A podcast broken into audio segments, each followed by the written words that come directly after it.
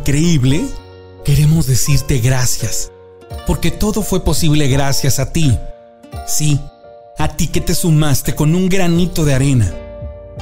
Este año, queremos volver y dibujar más sonrisas. Permítenos ser emisarios de alegrías para todos esos niños y niñas que viven con la ilusión de tener entre sus manos un juguete. Súmate a la colecta de juguetes nuevos y usados en buen estado y hagamos lo posible.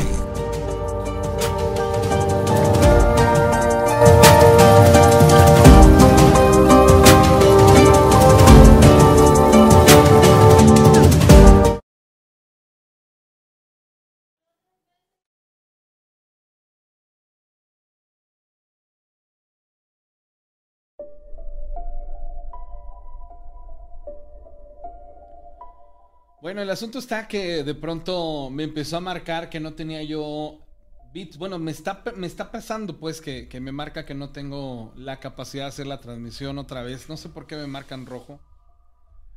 Eh, de pronto me paso a amarillo, de pronto me paso a, este, a verde y bueno. Se hace un rollo, pero bueno.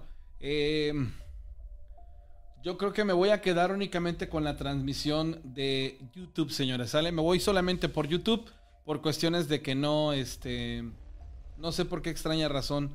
Tengo ya algunas, algunas veces que, que estoy pues intentando hacer la transmisión, pero no me está dejando hacerla de la manera correcta. ¿Sale? Entonces por eso es que me voy a YouTube exclusivamente. ¿Sale? Ojalá me puedan ver por YouTube.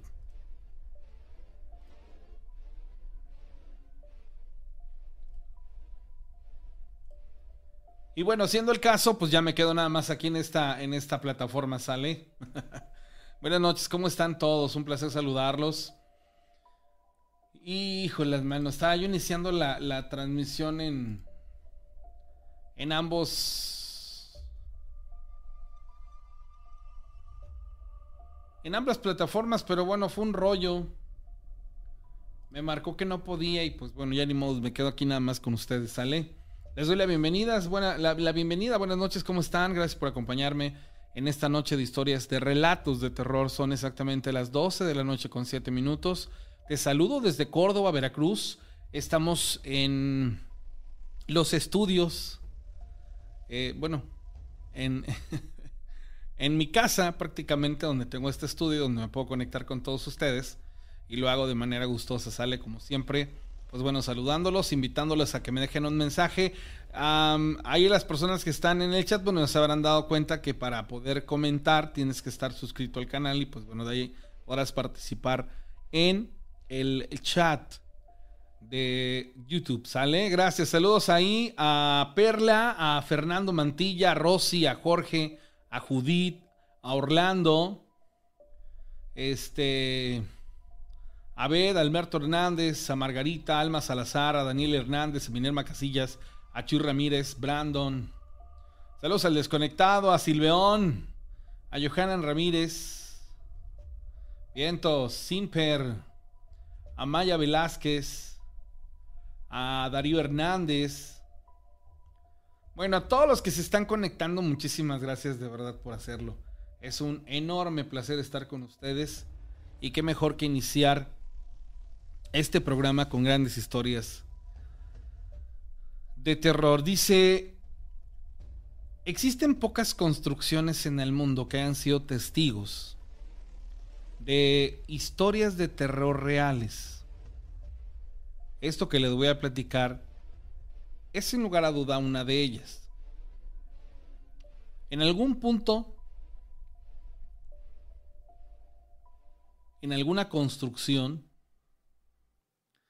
y me refiero a un punto o por un punto, a un lugar que albergó durante mucho tiempo una casona, un lugar que de alguna u otra manera las personas pues identificaban o ubicaban por lo que a lo largo de los años fue, entre tantos, ahí en ese punto del que les estoy hablando, fue una casa postal, al tiempo se, se convirtió en una especie de casona para uno de los sacerdotes del pueblo o de este caso del, lugar del que les estoy hablando. ¿Y por qué me reservo el, nombre o como tal?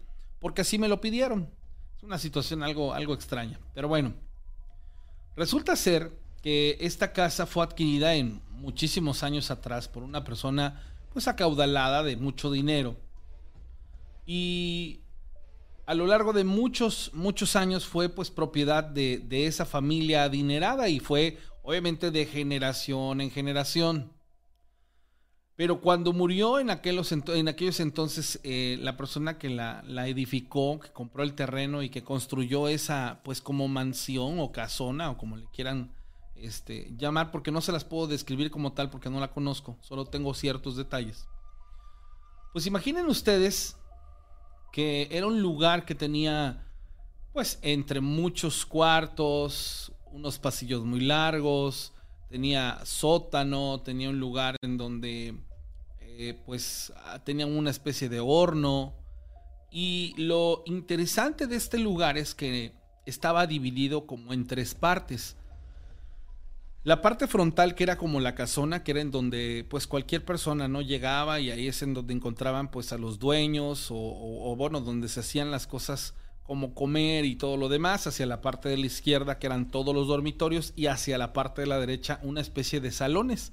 Estos salones eran unos lugares muy altos, con candelabros y unos azulejos preciosos que a la fecha, en alguna oportunidad que tuve este, de ver un par de fotografías ya del lugar bastante deteriorado, se veía muy impresionante, pues de alguna u otra manera el acabado de ese lugar, que me quiero suponer, cuando en su momento estuvo, pues, eh, increíble, este, debió ser un, un verdadero palacio.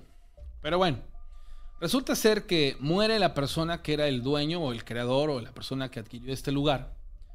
Y resulta ser que empezaron a pasar cosas un poco extrañas o extrañas.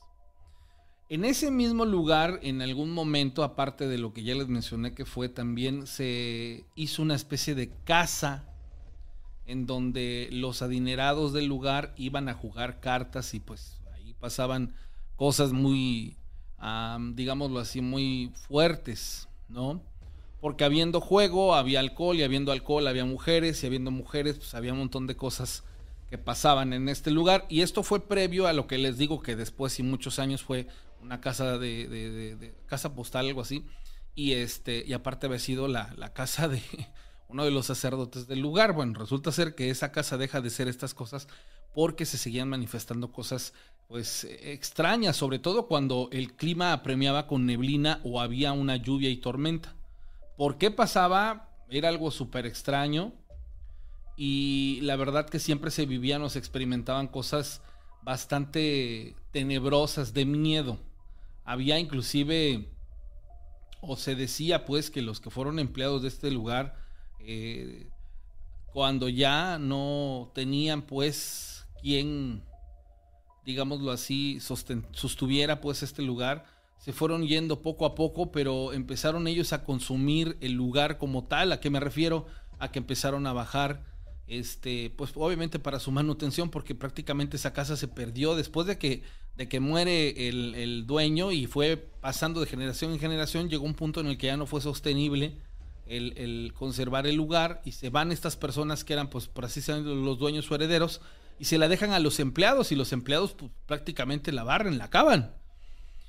Y es en donde empieza a llegar esta parte del, deterioro y todo lo demás. Bueno, hasta que a alguien se le ocurre que en ese lugar y después de que este, les vuelvo a insistir que fue, fue varias cosas por ahí bastante interesantes, ya en manos de los, de los que eran pues empleados, hicieron una especie como de cuartos. Y en esos cuartos albergaban a cualquier persona que quisiera quedarse como una especie de tipo hostal.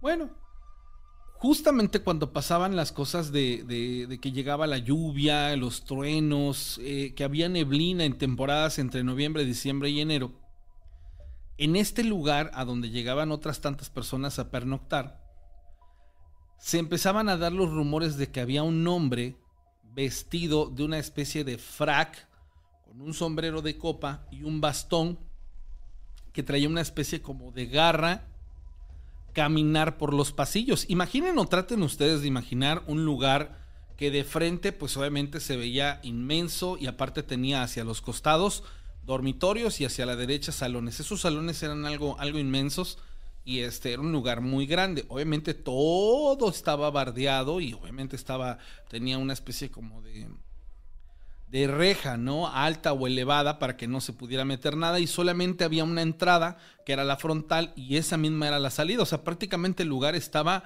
aislado del exterior, no era de que eh, entraras por atrás o por un costado, no, exclusivamente era por ahí, pero se decía o se decía que se mandaron a construir túneles y esos túneles, uno de ellos estaba eh, hacia la parte de atrás de la casa y llegaba o salía pues a una eh, especie como de barrancas y que era por donde según eh, se escapaban los personajes de la época cuando estaban ahí jugando este, cartas y todo lo demás. Bueno, el, el, que era el dueño no murió en ninguna condición extraña, murió por enfermedad, murió ya en su vejez. Pero cuando, cuando pasan muchos años y empieza a tener el deterioro de este lugar y, y, pues digamos así que ya cae en manos de los empleados, le empiezan a, a derrocar, empiezan a acabar con el lugar, Dicen que cuando se vuelve una especie de hostal empieza a aparecerse. Empiezan a platicar que ven a un hombre de estatura tal, eh, vestido de una especie de frac negro, con una especie de bastón en la mano, con una garra, y que caminaba por los pasillos. Las personas obviamente que solamente llegaban a dormir ahí, pues a lo mucho yo creo que eran buenas noches o inclusive solamente cruzaban, este, se cruzaban pues en el camino y se metían a sus, a sus dormitorios y se acabó hasta cierto punto eso se había convertido en una especie de leyenda urbana, se había convertido en una especie de mito y no asustaba a, las personas que llevaban porque algunos inclusive hasta iban por el efecto de que les contaban que ahí asustaban. Bueno, entonces resulta ser que al pasar mucho tiempo, mucho tiempo, mucho tiempo, una de las herederas tuvo una hija y esa hija crece y regresa a este lugar y obviamente llega y pues entrevista con las personas que estaban prácticamente ahí, este, aún ahí a cargo del lugar, ¿no? Pues yo soy la hija de tal por cual y este, y pues todo esto que está aquí, que ustedes ven, eh, pues me pertenece. Entonces le dicen los empleados, este, sí, sí, en efecto, esto pertenece a la familia tal, ellos se fueron, nos pidieron que nos hiciéramos cargo y lo hemos hecho a lo largo de tantos años. Este, todavía sigue funcionando, el lugar ahora se convirtió en esto. Lo tuvimos que hacer porque si no, no se podría sostener. La mayoría de las cosas pues ya están este, deterioradas, pero pues tratamos de, salvar esto. Entonces dice que, la chica les dice, bueno, pues entonces hay que ver qué, qué podemos hacer para que todo esto mejore o se componga. Bueno, ok, está muy bien, eso, eso haremos ese mismo, ese mismo día ya les dice, no, pues a partir de ahora yo voy a estar aquí y los, empleados le dicen, mira, eh, hay un lugar en donde te puedes quedar, nada más que está al lado opuesto de donde están todos los dormitorios. Sería cuestión de que tú veas si te quieres quedar ahí o quieres quedarte en algún otro lugar. Regresar, ese lugar del que te hablamos es, y la hemos conservado todavía como es, la recámara del difunto tal. Ay, caray. Sí, dice, pues si quieres quedarte ahí, puedes quedarte.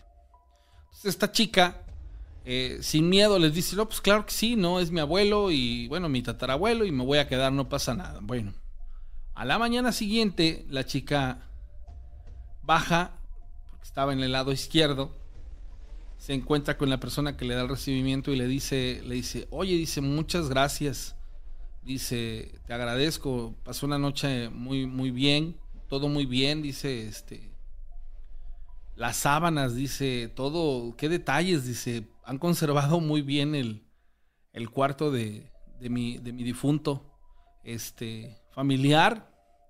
Y, y, lo que más me sorprende, dice, es su cuadro, dice, ese que tiene arriba de, de la cama. Está, está, está precioso, dice, y aparte de eso, me encanta porque el abuelo tiene una, bueno, el tatarabuelo tiene una pose, dice, pareciera que me estuvo mirando toda la noche.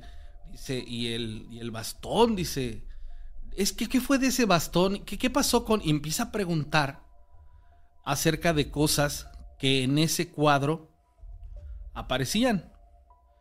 Y le dice, la persona dice, ¿pero de qué cuadro? Sí, dice, arriba de la cabecera de la cama hay un cuadro muy grande en donde está mi, mi, mi tatarabuelo y está con un bastón, con unas garras. Él trae un frac negro y un, sombrero de bombín, se ve muy elegante. ¿Quién es? Dice, ¿quién es la persona que está junto a él? Es una eh, persona así por cual, con tales características. Ahora me llama la atención, este, ¿dónde o en qué parte de la casa es este? Es ese lugar, dice, me llamó la atención, dice, acá atrás se ven unos niños jugando, dice, y una especie como de cuartos. Y todos ellos, pues obviamente se quedan muy sacados de onda y le dicen a la chica, no, dice, es que, pues no, no, no sé de qué estás hablando. A ver, dice, vengan conmigo. Y ya empiezan a, subir, pues llegan a la parte, abren la recámara, abran las cortinas, abren las cortinas. Y al abrir las cortinas, sí, en efecto se ve un cuadro, pero en ese cuadro no se veía absolutamente nada de lo que la chava decía. Lo único que se veía era un paisaje, digámoslo así, una fuente con una arbolada y eso era todo. Y el cuadro no era tan grande como ella decía. Y ella agarra y les dice, no, dice, no, no, no, no, no, dice, esto no es. Dice, ¿qué cambiaron el cuadro? No, dice, no ha venido nadie. Ya le dijimos que aquí este lugar se ha respetado y que nadie viene. Pero es que ese cuadro, dice, no, no tenía eso. Dice, ahí estaba mi, abuelo, dice, y estaba parado con un bastón y lo empieza a describir de nuevo y más personas empezaron a juntar y entre personas se empiezan a murmurar, dice el que camina en los pasillos, ese es el que camina en los pasillos, el del que está hablando, es la persona que hemos visto en los pasillos. Y le, dice uno de ellos, dice, perdone señorita, dice, ¿y cómo es tal cosa? No, pues trae un, un anillo en el dedo tal, dice, es un anillo con una especie como de gema roja, ajá, dice, lo vimos, a, lo vimos, lo vimos caminando en los pasillos, entonces ya se queda así como, ¿cómo? Sí, dice, nosotros lo hemos visto, dice, se nos ha aparecido. Pero pues no, no nos molesta ni nada, solamente camina por los pasillos. Y dice ella, ah, caray, dice, no, pero pues es que aquí en el cuadro, dice, él estaba aquí pintado, dice, me están haciendo una broma, ¿verdad? Dice, no, señorita, claro que no, dice, no le estamos haciendo ninguna broma, dice, y, y realmente lo que dicen las personas es real, dice, no es nuevo, tiene mucho tiempo, inclusive dice, aquí vivió un sacerdote y no pudo estar, no, no aguantó mucho tiempo, él se fue de aquí, de este lugar, dice, y, han pasado otras cosas y el lugar está como, tiene como que esa esencia, ¿no? La de la, de la persona.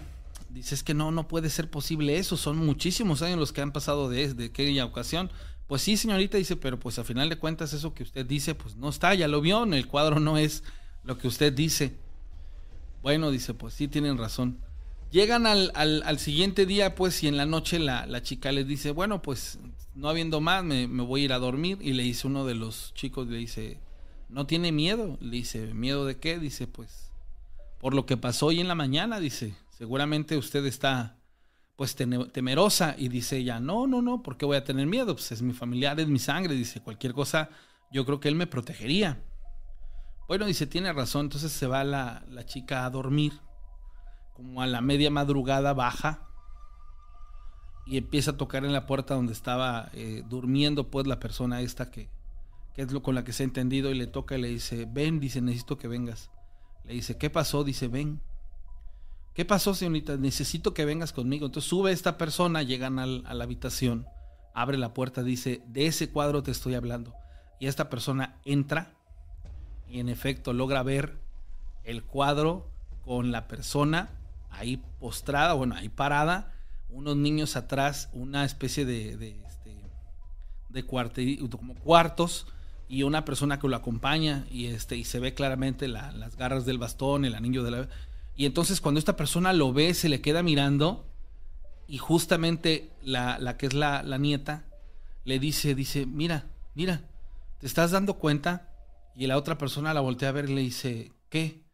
Dice, los niños del cuadro se están moviendo, se metieron a sus cuartos. Y le dice ella, Dios mío, dice, es verdad. Y entonces justamente en ese momento voltean así a ver la cara o el rostro del abuelo y ya no era el abuelo. Era algo muy horroroso que no sabían describir, solamente decían que tenía los ojos rojos y que la mirada era una especie como de diabólica. Entonces en ese instante ellas cierran o azotan la puerta y este, ella le dice, vámonos, tenemos que salir de aquí. Y justamente en ese momento le dice ella, no, espera. Dice, tenemos que ver qué es. Abren la puerta ya no era el cuadro, ahora era otra vez esa arbolada con la fuente. Dice, este lugar tiene algo maldito, dice, pero no sabemos qué es. Esta persona baja, eh, empiezan a pasar más cosas, empieza a ser más deliberado esta, esta situación. Y obviamente pues empieza a, a dar el rumor de que en ese lugar estaba maldito y empieza a dejar de tener gente. Bueno, la cuestión está que eso fue lo que acabó con el lugar y el lugar lo empiezan a, demoler, o sea, prácticamente la naturaleza empieza a cobrar pues factura, ya no había cómo sostenerlo, muchas cosas estaban hechas con madera eh, de barco, entonces había unas, unas cosas impresionantes que ya se habían echado a perder. Y esta persona, obviamente, la que es el familiar directo, crece, se hace, se hace madura o adulta, tiene su, su propia familia y en una ocasión ellos regresan a este lugar le dicen, miren, este enorme lugar, dice, este, nos pertenece, pero pues no hay dinero para moverlo, dice, y tampoco se puede vender porque está maldito. Y en eso se encuentra la persona que, que ahí estaba pues administrando por así el lugar. Y terminando esa parte les dice, señora, qué bueno que vino, dice, tengo tiempo esperando que usted viniera que alguien más viniera porque creo que hay algo que deben de saber y, necesito, necesito dárselo. Agarra y le entrega una especie como de cofrecito más o menos de este tamaño. Traía cuatro monedas de oro enormes, muy bonitas y traía una carta. Y entonces ella le dice, esto es de usted. Eh, la carta va dirigida al familiar que la encuentre y eh, otra de las cosas es que este, yo no me atreví a abrirla, entonces prácticamente usted va a ser la primera persona que, va a leerlo, pero al ver las monedas tengo una ligera sospecha, entonces agarran las monedas y las monedas traían unos dibujos o digamos así como que unos emblemas en particular, que se dice que esas monedas de oro están talladas de esa manera en específico porque son monedas de oro producto de un trato con el mismo diablo. Entonces, cuando la chica ve las monedas, o bueno, la señora ve las monedas, se impresiona, abre la carta, se sienta y empieza a leerla.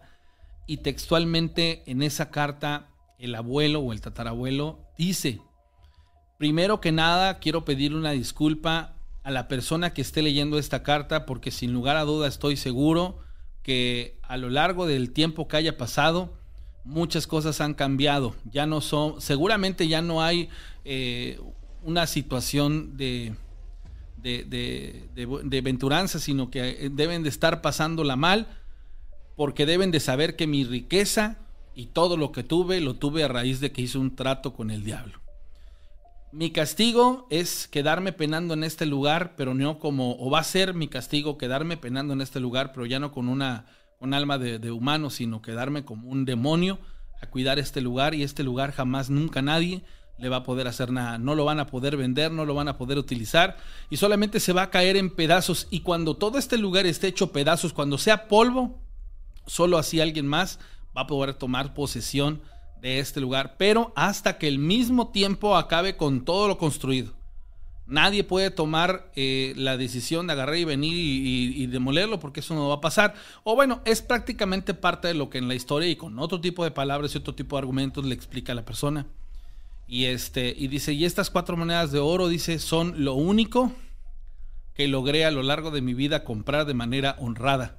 Todo lo demás fue producto de un trato con el mismo diablo. Entonces, esto es la única herencia que realmente les puedo dejar y se las dejo para que se vayan lejos o hagan algo. Pero pues habían pasado ya muchísimos años y pues esas monedas ya no tienen el valor que tenían al tiempo de cuando esta persona las dejó y jamás yo creo que se imaginó que iban a llegar hasta ese punto. Esta familia entiende que este lugar estaba maldito y pues que lejos de pertenecerles era algo que les iba a mermar la estancia. Entonces dijeron, ok, hasta aquí llegamos. Le comentan a la persona que cuidaba y le dice, tienes que abandonar el lugar porque el lugar pues prácticamente solamente trae desgracia y dejemos que el tiempo haga, haga lo que tiene que hacer porque pues mientras esto esté de alguna manera en pie, mi abuelo seguirá pagando la pena de haber hecho un trato con el mismísimo diablo. Ahí está, señores. Historias, de miedo. Ay, ay, ay. De las cosas locas que, que, que luego cuentan y que es uno. Wow. Dice, usa otras palabras, suma, no restes. Dice, en mi país, corre, ve con tu mamá, te hablan. no entiendo eso, ahorita voy a leerlo. Dice, buenas noches, Rana.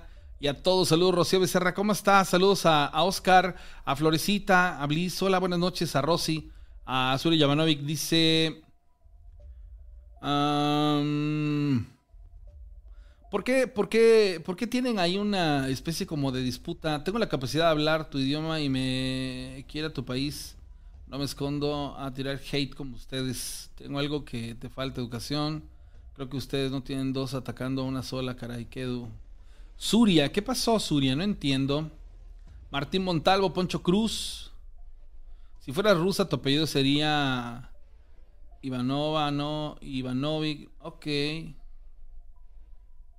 a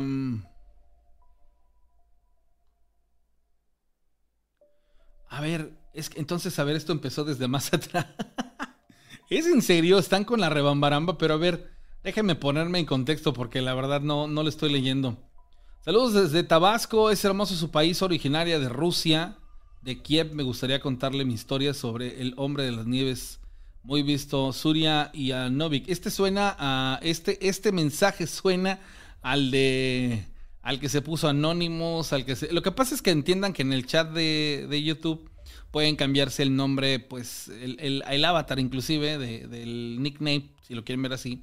Entonces, este mensaje suena, el de Surya Ivanovic suena como a, a los mensajes de, de, Anónimo y de esta persona que se caracteriza por, por decir, siempre hace esto, o sea, deja un mensaje, da el, el como que la cabeza de la, de la historia y genera la, controversia. Pero pues, pues no lo pelen.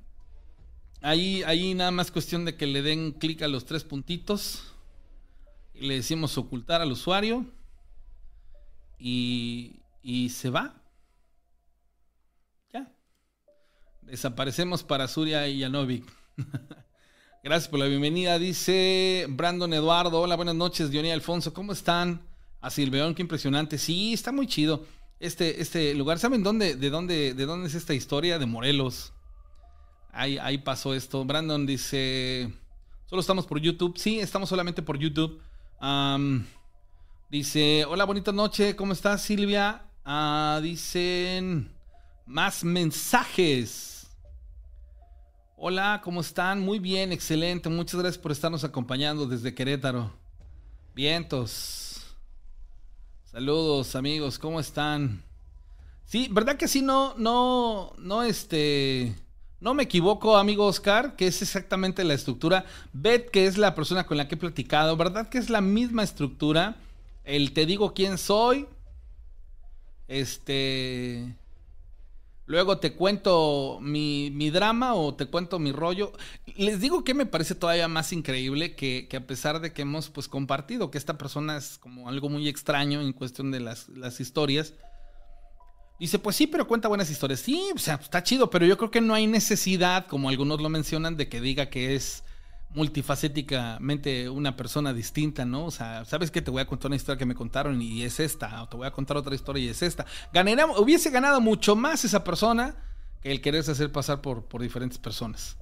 Pero bueno, saludos para Pepe Lobo, Alfonso Soriano, ¿cómo estás? A Grafito Sosa dice... A Perla René Huerta Ruiz, Julio Méndez, pensé que era mi computadora la que se escuchaba este bajito. Está bajito. No, no creo que esté bajito el volumen. Sí estoy este, escuchando bien. Saludos a Vivid López. Escucho bien, tiene buen volumen. Sí, súbanle. Saludos, ¿cómo estás, Alfonso Soriano? Adionía Alfonso. Es el compa de Fragmentado, Mariana Jazz. Sí, ¿verdad? Se parece al, al, vato este de, de Fragmentada. Saludos Arturo Flores.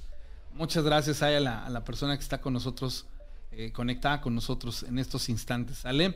Hay más historias que les quiero platicar. Esta, esta que les cuento aquí de, de Morelos fue porque hace mucho tiempo, ya era yo pues prácticamente un adolescente.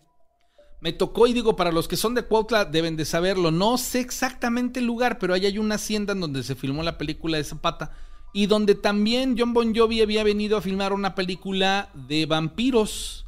Así como lo escucha, John Bon Jovi vino a filmar una película de vampiros aquí a Cuautla, Morelos.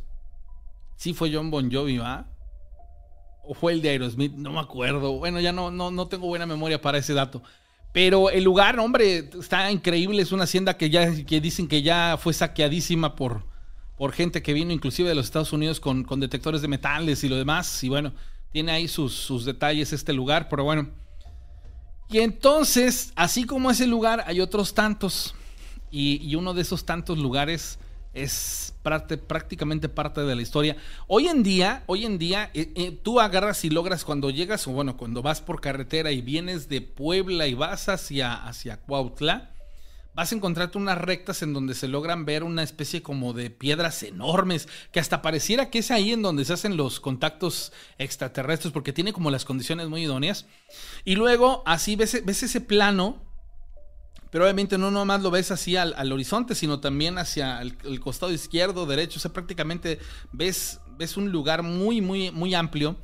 Y a lo, a lo lejos, pues, de, de la carretera, para las personas que ya ubicamos el lugar, sí se logra ver esta construcción que prácticamente ya es unas ruinas, eh, prácticamente casi nada, pero se logra ver pues que todavía está de pie cierta parte del lugar. Dicen que lo que más, más, más se ha conservado es el área de los salones, porque esos salones están construidos con madera para barco y este, tienen unos, digamos así, unas, unas estructuras que a pesar de que han pasado tantísimos millones de años, pues bueno, no, no, no ha pasado gran cosa. También les he de decir que porque el lugar también llueve poco.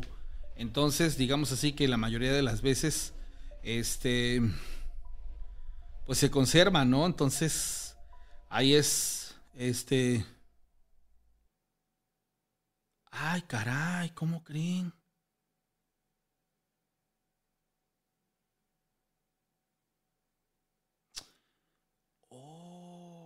Perdonen amigos, me acabo de enterar que acaba de fallecer un amigo mío de la primaria. ¡Wow! A veces abre uno el Facebook y no sabe uno qué se va a encontrar. Es un, un, un, ex compañero de la primaria. Bueno, imagínense tantos años de conocerlo. Durante 13 años yo creo que fueron los que fuimos juntos a la escuela. Y híjolas, me quiero suponer que de, esta cochinada que se llama COVID, me quiero suponer que fue por eso, porque últimamente la mayoría de personas de las que yo me entero que han fallecido ha sido por esto. ¿Cómo, cómo, cómo es la vida de extrañas, señores? Porque así como yo, mi, mi amigo tiene, tiene su esposa y un par de hijos yo creo que cuando somos padres de familia no existe mayor miedo que el, dejar, pues, a la familia, ¿no? O sea, el, llegar a un punto en el que tienes a tus hijos apenas creciendo y, que pasen este tipo de cosas, wow, es algo muy duro, debe ser muy difícil. Saludos al doctor Pateiro que nos está escuchando, pero ahora desde Orizaba, gracias. Dice, ¿cómo estás, Rana? Te voy a compartir un relato relacionado con los apegos a las propiedades. La prepa donde estudié era muy común ver a una señora vestida de blanco por los pasillos. Además que en la ofrenda se ponía el Día de Muertos el plato con sal y cada año aparecía con marcas de dedos como si lo hubieran probado.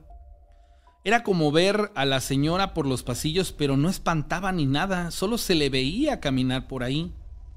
Inclusive, no nada más eran los pasillos, también en los salones un día buscando el origen a los relatos, leyendas, mitos y cuentos urbanos que se contaban de la escuela, platicaron que anteriormente esa propiedad era muy grande y con el paso del tiempo se dividió, se heredó y se vendió, pero que la dueña original, una señora de nombre Domitila, siempre había tenido mucho apego por su casa al grado de que pidió que la enterraran ahí. Según ella, aún está enterrada en este lugar. Han pasado muchos años y aún se le puede ver en este espacio. Saludos desde Salamanca. Ahora, es que sí es cierto, o sea, este tipo de cosas en donde se manejan pues este tipo de contextos, yo, yo creo que, que es una realidad, ¿no? porque esa parte es, es muy, muy extraña. Esto, esto de los apegos sí es una, situación real. ¿Saben algo? Yo estudié en una escuela católica durante como 13 años por lo menos. Entonces ah, yo sí supe lo que era eh, el ir a misa cada fin de semana y, confesarse. Y bueno, eh, todos los días tenemos una clase que se llamaba ya se me olvidó, pero me lo daban, me la daban monjas. Entonces, este, era como ir al catecismo, pero pues todos los días, ya después cuando, cuando cambiabas pues a, la secundaria, ya no era todos los días, ya era así como que dos días y ya cuando llegaste a la prepa pues solamente te lo daban una vez a la semana y una hora. Y este, conforme fueron avanzando los años, la verdad es que eh, esas cosas empezaron a cambiar. Tal vez allá por los ochentas, finales de los noventas todavía era algo que por imposición o por, por mandato, pues se, aceptaba, los familiares o las familias, pues era algo que veían con buenos ojos.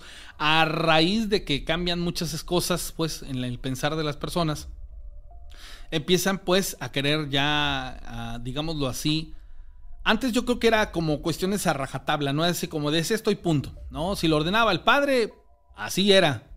Pero ya después, conforme pasaron los tiempos y se formaron las cooperativas y esas cooperativas pasaron a ser mesas directivas y todo esto lo demás, pues empezaban los argumentos así que no, no podemos hacer eso porque estaríamos violando los derechos de libertad de culto y etc, etc. Pero pues también tendría que entrar el sentido uso común de que cómo vas a meter a tu hijo que pertenece a cierto dogma a una escuela católica. Pero bueno, se daban los casos. Entonces, este, aunado a ello, era un poco difícil porque, pues, cuestiones, por ejemplo, como el desfile del 21 de mayo que aquí en Córdoba se hace o se hacía hasta antes de la pandemia, pues bueno, resulta ser que, es una situación ah, meramente, pues, era difícil, pues, para los que, los que no desfilaban por la, por. Pero bueno, el punto al que quiero llegar.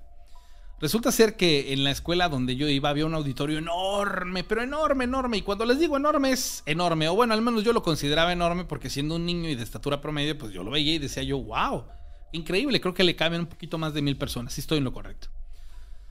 Eh, tenía el, obviamente todo lo que es el escenario en la parte de abajo, eh, los vestidores para este lugar.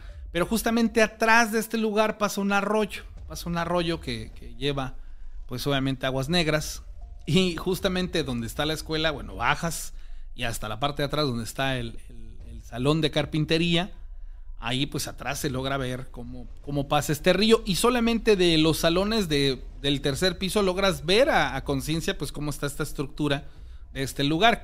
casualmente pues de la escuela a la vuelta, en la parte de abajo hay una especie de convento y pues toda esta propiedad que es inmensamente grande pues este, toda la parte de atrás pasa este, este río. Bueno. La, verdad es que el lugar está pues muy interesante, sinceramente. Y, pues nosotros nunca tuvimos acceso absolutamente a nada. ¿Por qué? Porque se supone que la casa de la esquina le pertenecía este, al, sacerdote o no lo sabemos. Digo, hasta la fecha yo no tuve interés por, por, conocer el lugar, más que cuando iba a comprar obleas y veía yo de la puerta y veía yo el lugar así increíblemente grande, pero no pasaba más de ahí. Bueno, ya cuando íbamos en la, en la secundaria, este, el, lugar para nosotros pues obviamente cobraba un poco más de interés porque de niños jugábamos a, ah, que se nos fue la pelota al río Cochinada Marranada. Más escuchen esto, Cochinada Marranada, así le llamaban. Siendo niños, pues bueno, es uno medio baboso y pues le poníamos nombres medio raros. Bueno, resulta ser que para accesar ahí tendrías que salir de la escuela, ir hacia unas casas que están en una cuadra eh, cercana, porque esa cuadra tiene una vecindad y esa vecindad tiene un camino que te saca a ese lugar. Y ya entonces tendrías que subir caminando por, por la ladera de este lugar para llegar a la parte de atrás y recoger los balones que se nos iban en aquellos entonces. Hoy en día ya no, porque este lugar está completamente como una especie de búnker y ya no, no tiene como los espacios abiertos como para que se vuelen las pelotas. Bueno, eh, el lugar tenía pues obviamente historia. Se contaban igual leyendas sobre, sobre ver cosas ahí en el auditorio, sobre escuchar voces. Híjolas, mano, hasta que un día y esto es algo chistoso porque, pues yo, yo siendo niño, la verdad, no. Digamos así como que no me adentré tanto, ¿no? Pero yo sí vi, sí vi, por ejemplo, un par de compañeros que sí se, se, quedaron así súper sacados de onda. Porque una vez nos mandan al auditorio, la verdad es que el auditorio se ocupaba en infinidad de circunstancias para hacer este, actividades. Y siempre había festivales por el 10 de mayo y en clausuras de, de junio y el, este, el especial navideño también. Bueno, siempre, siempre se hacían ese tipo de actividades. Y nos decían, oye, es que necesitamos que, vayan a traer unas, unas mesas que están en tal lugar. Sale, entonces nos mandan a cuatro personas. Y no accesabas por el frente del auditorio, porque el frente del auditorio tenía tres puertas enormes, que era la puerta calle, la del auditorio y la de los accesos a, las bancas. Entonces prácticamente había una entrada hacia una vecindad junto. Tú bajabas ahí todo, hasta abajo vivía el conserje y del lado derecho estaba la puerta para accesar al auditorio, pero esto de manera de, de, manera eh, a un costado. Abren la puerta, entramos, las mesas están ahí abajo, se hace abajo de, en uno de los, llamémoslo así, de, de, los lugares en donde los que van a actuar, pues bueno, se pueden cambiar y todos los camerinos. Entonces bajamos nosotros, agarramos las sillas y ya nos íbamos cuando escuchamos una risa de mujer y la risa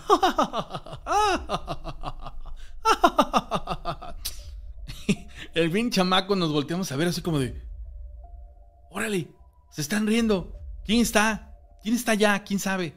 Y uno de mis compañeros se acerca a la pared que dividía pues prácticamente estos dos lugares. Es que hagan de cuenta que aquí estaba el escenario y en la parte de abajo estaban los dos camerinos, pero para bajar entrabas así y estaban los dos camerinos, pero la pared los dividía. Pero esa pared tenía una especie como de huecos para la ventilación.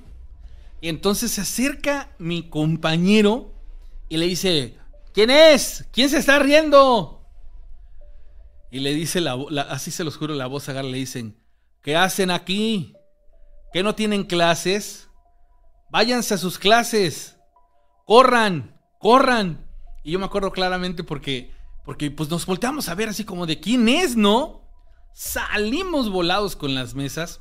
Ah, llegamos a la parte donde estaba el, el conserje. Le decimos, oiga, ¿quién está allá abajo? Porque dice que nos veamos a clase. Nos está hasta regañando. Y entonces el conserje se queda así como bien sacado de onda. Dice, ¿cómo? ¿Hay alguien?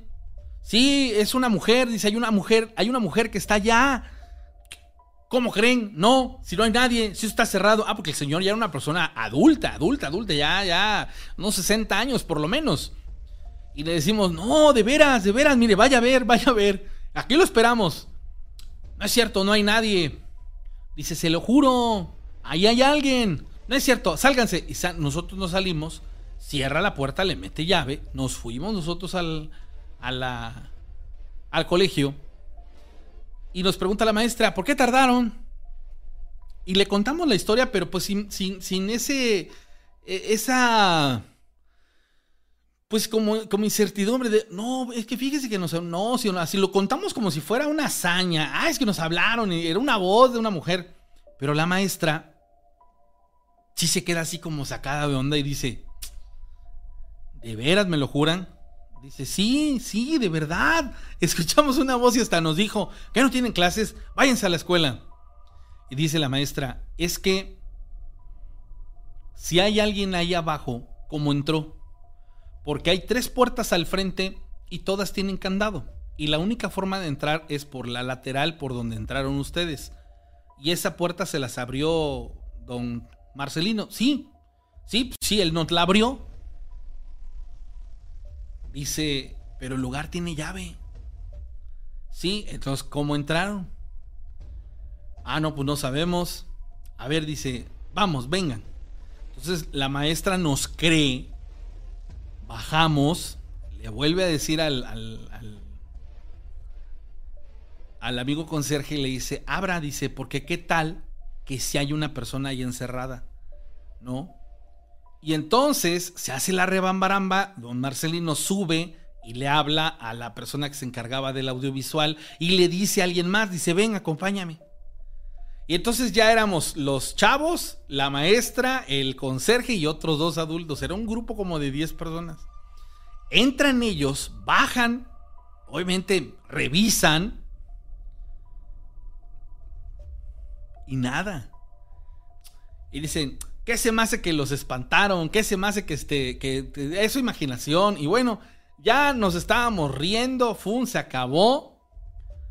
Nos salimos nosotros, nosotros ya estábamos en la parte de arriba, ahí arriba estaba la maestra, ahí estaba el conserje y les dice, bueno, voy a cerrar, lo bueno es que no hay nadie, sí maestro, este, sí don Marcelino, y salen los dos maestros y el que venía más atrás sale, cierra la puerta, mete el, pasador grande, cierre por favor don Marcelino, y pone el candado y mete llave, sube y me acuerdo que le dice a la maestra, Mire, maestra, yo no sé qué pasó aquí, pero yo creo que mejor aquí la vamos a dejar. ¿Por qué? Dice, porque justo cuando iba yo a salir me dijeron, ¿ya se van? Y dice, no es cierto, no me diga usted, se lo juro. Me dijeron, ya se van y era una voz de mujer. Y nos quedamos así como de, ¿cómo? Y Casualmente, en esas fechas, pero como meses atrás, había fallecido una hermana del que pues se ostenta o se sustenta como dueño del lugar. En aquel entonces, pues bueno, era, era varón, ya era una persona muy adulta y no quisiera ser imprudente mencionar los nombres. Pero pues es, esa situación, ¿cómo, ¿cómo, la recuerdo ahorita que desgraciadamente, pues bueno, leo y me entero de mi amigo? Híjolas, mano. De pronto me, me saca, me saca de miedo y, y me llama mucho la atención porque, aso, vino a mi mente en aquella ocasión, ese chavo que, acaba de morir, es, estuvo en aquella ocasión cuando nos pasó este, esto que les acabo de relatar.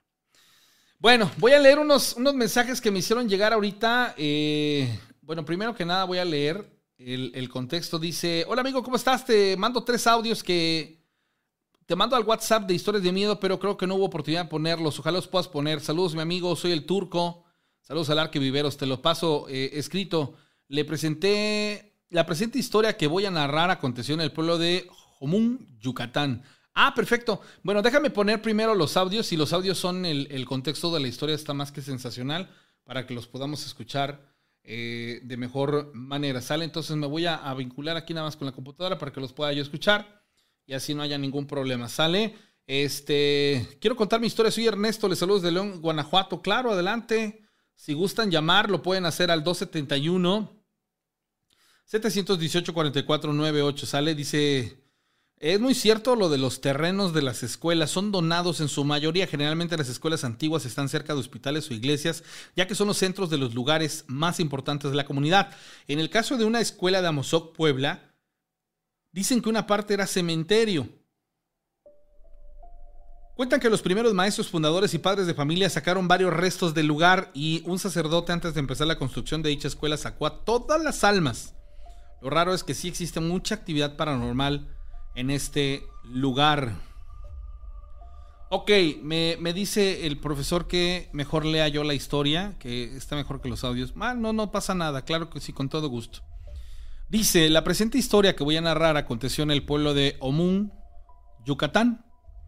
Hace algún tiempo, en una solitaria noche, platicaba con un excomandante de la policía. Él, años atrás, había servido para el Estado. Actualmente prestaba servicio durante la madrugada en el negocio de transporte público. Hablo de una terminal de autobuses en la ciudad de Mérida, Yucatán. Estábamos platicando casualmente sobre el tema de los extraterrestres y como yo llevaba un dispositivo tablet en el que solía ver películas, resultó que recientemente había yo descargado una película que se llamaba La cosa de otro mundo. En esta película narran sobre la llegada de una nave extraterrestre en el remoto, en el remoto pasado y se impacta en la Tierra. Posteriormente al accidente, esta se congela junto con la criatura que llevaba dentro y finalmente, tras el paso de los siglos, es encontrada por un grupo de expedicionarios que estaban estudiando una zona en el Ártico. Basado en el tema, yo le pregunté a este señor sobre si en su experiencia como policía habían acontecido pues casos que tuvieran que ver con el tema ovni o del tipo paranormal o sencillamente casos sin explicación lógica aparente. Él me comentó que sí tuvieron un caso en el cual ellos recibieron una llamada telefónica que en una ocasión decía se encontraba en servicio activo y le reportaban la presencia de algo extraño cerca de una zona ubicada en el municipio de Homún. Entonces me contó que junto con su unidad se dispusieron a ir al lugar del extraño evento. Al llegar, se encuentran de que en el área se encontraba personal que no pudieron identificar. Así, a su parecer, no solamente la policía, la policía había sido notificada, sino que ya se encontraban ahí elementos del ejército, policía federal y en última instancia la policía estatal, además de elementos de la policía municipal quienes eran los más rezagados. Con la presencia de los grupos de autoridad, me comentó que a su llegada prácticamente se limitaron a terminar el último cerco de seguridad, pues al parecer se encontraban otro tipo de agentes en la zona y en su comentario al afirmar haber divisado algo, una clase de objeto de un tamaño relativamente grande y que era custodiado por el ejército, cuidando así los intereses de este grupo de agentes que no correspondían a ninguna de las instancias de seguridad. Aparente están trabajando en el área, pues bien, me dice que durante toda la madrugada se estuvo trabajando en la zona hasta que finalmente estas personas procedieron a montar el objeto, sea lo que sea lo que decido, en un tipo de camión cubierto y finalmente trasladado a algún sitio del que ellos no tuvieron ninguna clase de información. Eh, se les comunicó que lo iban a guardar en estricta confidencialidad. Esta historia fue recopilada por mí a un excomandante de la Policía Estatal de Mérida, Yucatán. Te comento que además esta historia la supe de otro excomandante también, quien me sirvió para confirmar los hechos. Es que, es que sí, sí, sí es verdad, si pudiéramos entrevistar a, a comandantes, a personas pues que de alguna otra manera, pues tienen como que el acceso o la, facultad o la virtud de estar eh, haciendo trabajo de calle. Y esa es la parte como, como importante, ¿no? Hay, hay, no sé, muchas cosas muy interesantes yo siempre he creído que esto de los hombres de negro no es una, una situación irrelevante, irrelevante, perdón, sino que realmente es, es, es real, que sí existen, o por lo menos debe de haber una, una línea, pues, que se dedique a exactamente esto de lo que estamos platicando. Y esto, pues, como que es como de lo más, de lo más normal, ¿no? De lo más normal. Saludos a Araceli Nava, a Judith Flores, a Lina García. Ánimo, Ranita, te mando un fuerte abrazo. ¿Es, es triste perder los amigos? Sí, yo estoy impactadísimo, ¿eh? estoy con ustedes, pero a la vez estoy así como de que, ¿qué fue o qué show?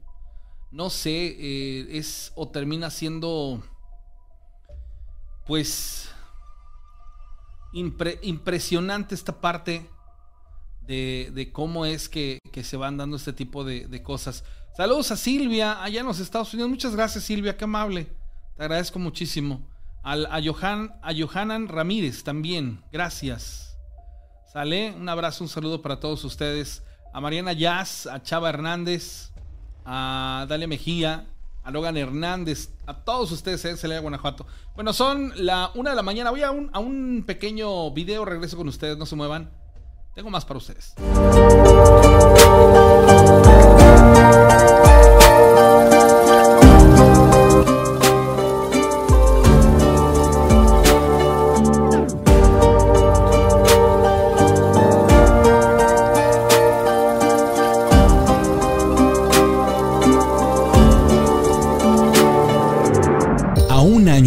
Una experiencia increíble, queremos decirte gracias, porque todo fue posible gracias a ti.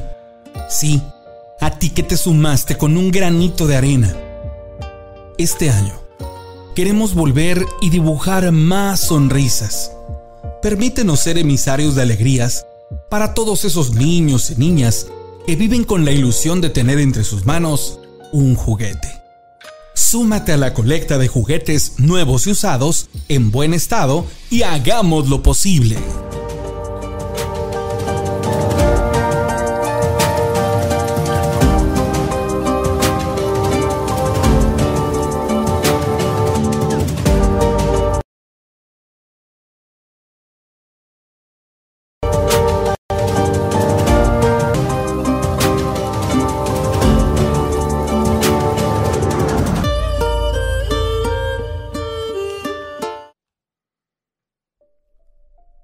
Estamos de regreso. No sé qué, situación fue ahí la que, se dio. De pronto vi como que se, congeló ahí la, la imagen. Eh,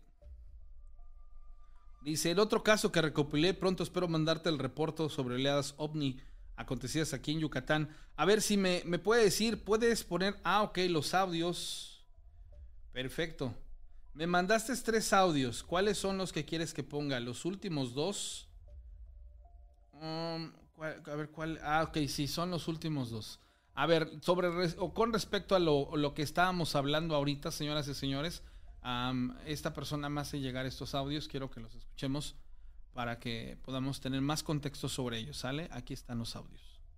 Ahora bien, aunado a esta historia, yo lo platiqué con un amigo cercano, quien resulta tiene un amigo militar Resulta que este chavo eh, pues le comenta una anécdota en la que se encontraba en una en una misión, bueno, en una en un operativo especial de búsqueda y destrucción de plantillos de amapolas en algún lugar de la sierra. Sin embargo, dice que cuando ya llevaban ahí unos días, porque eso suele tomar hasta una semana o más, reciben la notificación de alto nivel que debían dejar todo y dirigirse a una coordenada sin mayor explicación. Como militares y asumiendo la orden, disponen todo el equipo y demás y se dirigen a la ubicación que era siempre en la sierra, pero algo distante de ahí. Cuando este grupo de soldados llegó, de militares, dice que ahí ya habían trabajado otros efectivos. A diferencia, aquí no menciona que hubieran elementos eh, de otras instancias. Eran siempre efectivos militares que ya estaban custodiando la zona. Al llegar, les los ponen en un estado de apoyo y que no podían intervenir en lo que se estaba haciendo ahí en la zona. Al igual que en el caso anterior, lo que mencionó esta persona es que había, y ahí sí, ellos eh, o esta persona confirma, un objeto o vehículo que no pertenecía a ningún tipo de nave convencional como las que conocemos aquí, que utilizamos. Y que había un grupo especial trabajando en la zona, que obviamente no eran mexicanos, que vestían trajes especiales totalmente herméticos, mascarillas, y que estuvieron trabajando en el objeto y alrededor del objeto durante un espacio de tres días. Después de esos tres días, llegó un vehículo especial me, parece una aeronave, y dispusieron este objeto y se lo llevaron. Y la orden inmediata fue que lo que ahí había acontecido era una operación de alto nivel y que no debía salirse o filtrarse por ninguna forma. Este es otro caso que yo también recopilé de una persona que tuvo una experiencia eh, en su servicio, de hecho todavía sigue en servicio activo, y que apenas tenga la oportunidad pues lo voy a voy a platicar de nuevo en persona y, ver si me permite grabarlo. Y esto me recuerda también y quiero comentarlo para los que no saben y ahora sí que refrescando un poco el tema ovni hace poco se celebraron el, bueno ya tiene su día no día del ovni sobre el famoso caso Koyame que a la historia que aconteció aquí en Yucatán me recordó que como bien saben y, o los que no saben, es un fascinante caso que se presentó aquí en México, donde un objeto volador no identificado impactó con una aeronave comercial los estadounidenses detectan este incidente, o más bien lo previeron, porque detectaron la entrada del objeto y lo empezaron a rastrear. Y después del accidente aéreo, proceden a solicitar a México el apoyo en la búsqueda y rescate cuando ni siquiera aquí se tenía todavía el conocimiento. Una vez enterado el gobierno de México, niega la solicitud de ayuda y, e informan que solos iban a ver lo que ocurrió y esclarecer lo que hubiera podido acontecer. Entonces de ahí se desarrolla la historia en la que el equipo de militares mexicanos llega a la zona y reportan que se encuentran con un objeto, encuentran restos de la aeronave o muchos fragmentos, pero como tal, un objeto íntegro y completo, que sí había sufrido daño, pero que ellos lo, lo catalogaron como algo que no pertenecía a este mundo, o sea, no pertenecía a ningún tipo de aeronave o vehículo tripulado que se conociera en ese momento. Y de ahí luego se informa que se interrumpen las transmisiones. Cuando mandan a un segundo grupo, resulta que los soldados estaban muertos e incinerados. Y lo que se presume que ocurrió es que un equipo especial eh, entró en operación desde los Estados Unidos, llegó a territorio mexicano, violando así que todas las normas, llega al área, ven el objeto, y hay algún tipo de confrontación aparente. La versión que se manejó es que los militares mexicanos se infectaron con algo y que supuestamente los militares norteamericanos tuvieron que incinerarlos por el peligro biológico que representaba. Sin embargo, ellos se llevan el objeto y prácticamente desaparecen en el silencio sin que el gobierno de México pueda hacer mayor mayor investigación al respecto. Un super resumen, pero una historia muy interesante que sería bueno tocar aquí y ver si el compañero eh, investigador, reportero, pudiera comentarnos algo más y la posibilidad que quizá pudiera su servidor tener contacto con él o con el compañero y ver si se puede hacer un intercambio de información. Bueno, ahí está parte de, lo que me mandaron. Voy a, hacer una llamada telefónica, me voy a contactar. Nosotros hace tiempo eh, nos llamó un oficial que, pues bueno, ahorita lo, voy, a, lo voy a saludar y él, él, mejor que nadie nos va a poder platicar. Digo, a, raíz de, esta situación, digo, él, él, también le toca pues salir a operativos. sí, bueno. Estar, estar afuera. ¿Cómo estás, oficial? Buenas noches. ¿Qué tal? Buenas, buenas noches, amigo. ¿Cómo estamos? Muy bien. Oye, mira, fíjate que el tenor del, el, tenor del programa de hoy se ha basado en, un par de historias que tienen que ver con, con personajes, eh, así como tú, que, que, bueno, pues trabajan pues para, para la policía. En tu caso es federal, ¿verdad? Sí, así es. Ok, y, y en, en las historias que nos han platicado, bueno, pues aquí hablan de que, de que ustedes que andan en carretera de alguna u otra manera y en algún momento les ha tocado algo que, que, no tiene explicación, que no tiene un porqué, que a lo mejor les deja una incertidumbre de qué sucedió. Y lo que ahorita nos acaban de platicar es, por ejemplo, de, un, de una persona, pues, que allá en Yucatán le tocó ir al, al, llamado de, prácticamente de un auxilio y resulta que lo que lo que encontró fue a una agencia especializada, a los soldados, a los estatales, a los a los este también a, los oficiales de federales. Y, resulta que estaban estaban salvaguardando una una especie de nave, o sea, hablaban de cosas así ya como los hombres de negro y todo este rollo, pero bueno, ah, la pregunta la pregunta es el andar ¿En qué, perdón, perdón, ¿en qué año fue eso? Porque ahora sí que, hay un compañero que estuvo en esa por ese lado de, de, Mérida y pues ahora sí que a lo mejor él puede saber algo de eso. ¿no? Mm, ok, bueno, la persona con la que estoy ahorita, que nos compartió el, el, caso, ahorita si me estás escuchando, profe, a ver si me puedes compartir en qué año fue esta, esta historia. Pero bueno, yo lo que te quería preguntar, ¿tú has experimentado algún suceso o algún, alguna cosa que en carretera te haya dejado así como de que qué fue lo que vi, qué pasó, o, que, sea una cosa inexplicable, un mito, leyenda urbana entre, entre su corporación, sus compañeros? Bueno, a mí, a mí de momento no, no me llega ahorita nada, nada a la cabeza. Sí recuerdo de, de, un, de un compañero, un comandante, que su hermano fue jefe de la Policía Federal Ajá. a nivel nacional, Sí. sí, que por obvias razones pues no vamos a decir los apellidos, ¿verdad? Sí, pero no, sí, no, sí claro. fue un, un- un- un her- un hermano de, un jefe, ¿no?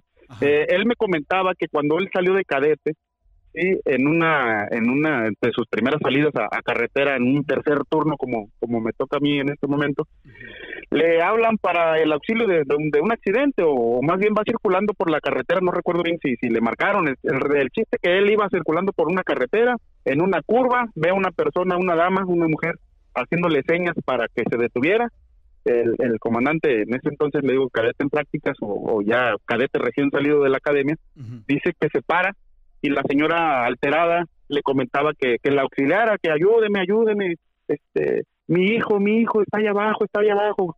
A ver, permítame señora, dice que el comandante me comentaba que baja un, un, un risco, un despeñadero, un, un voladero, como le llamamos, sí, de unos 10, 15 metros, muy, muy pronunciado, muy escabroso el camino.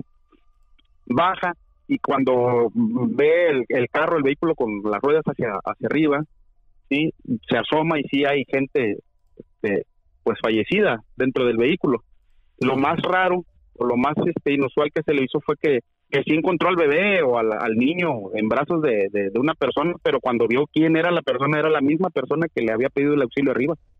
Que como rayo, dice que se le hizo muy difícil la bajada, pero nada difícil la subida. Como rayo subió y que se encerró, llamó a las autoridades, a pues lo que es el CEMEFO, todos los los, el Ministerio Público para dar fe, pero que él no se volvió a bajar hasta que llegaron todos. Dice, yo hasta que se presentaron todos, yo me bajé. Sí, pero eso fue lo que a mí me comentaba en una, en una, en una situación Me, de acuer- esas, me- ¿no? me acuerdo que platicábamos que esa historia casualmente la habían platicado, pero tú la tenías, o esta historia te la habían platicado a ti de primera mano, y, y- Sí. y casualmente entre lo que son las corporaciones de federales de caminos es como que una historia, digamos así como que en todas las corporaciones se la deben de saber por lo impactante de, de las circunstancias. Digo, a final de cuentas Sí. no es, no es cualquier cosa. Oye, y, y- No, no, no. y por ejemplo, ustedes que, que andan en carretera, ¿no te ha tocado mirar hacia el cielo y ver objetos extraños volando? ¿No has escuchado sobre ese tipo de cosas? Nos tocó para, bueno, a mí, a mí, mm, sí, en una ocasión luces, nada más, luces, sí, una, una estrella que cambiaba de, de color, cambiaba colores muy, muy raros, ¿no? Azul, rojo, verde, Ajá. este, amarillo y otra vez volvía a cambiar en esa, en ese, en ese, este, Orden. en esa, en ese orden. Eh, pero hasta ahí, a mí no me tocó ver nada más. Lo que sí me comentaban que en el lado de Guerrero, para el lado de, de la caseta que está en, ay, creo que se llama Paso Morelos, sí. Paso Morelos, antes de, de- de llegar a, a lo que es Chilpancingo, eh, ahí me comentaban los compañeros que sí, que ahí sí a ellos les había tocado este entre cerros, una, una- en una ocasión, en una madrugada, sí, ver que arriba del cerro, no sé, te estoy hablando de unos 15, 20 metros de altura, Ajá. sí, pegado al cerro, este, igual, así una nave, que la vieron muy despacito, muy despacito, que se quedaron, pues, atónitos. Y cuando nomás de repente, 10 segundos enfrente de ellos y, pum, desapareció, ¿no? O, o imprimió toda la velocidad, ¿no? No sé cómo explicártelo. Cómo explicártelo. Oye, ¿y Pero, ¿qué, sí, pasa, qué pasa sí, cuando, cuando ustedes llegan con esas historias a su corporación y se la tienen que platicar pues al, al- al que está al mando y todo este rollo? Si hay así como de que si es verdad o los tiran de locos o les dicen, Pues, "Ah, déjate de hay de todo, vaya. Hay de todo.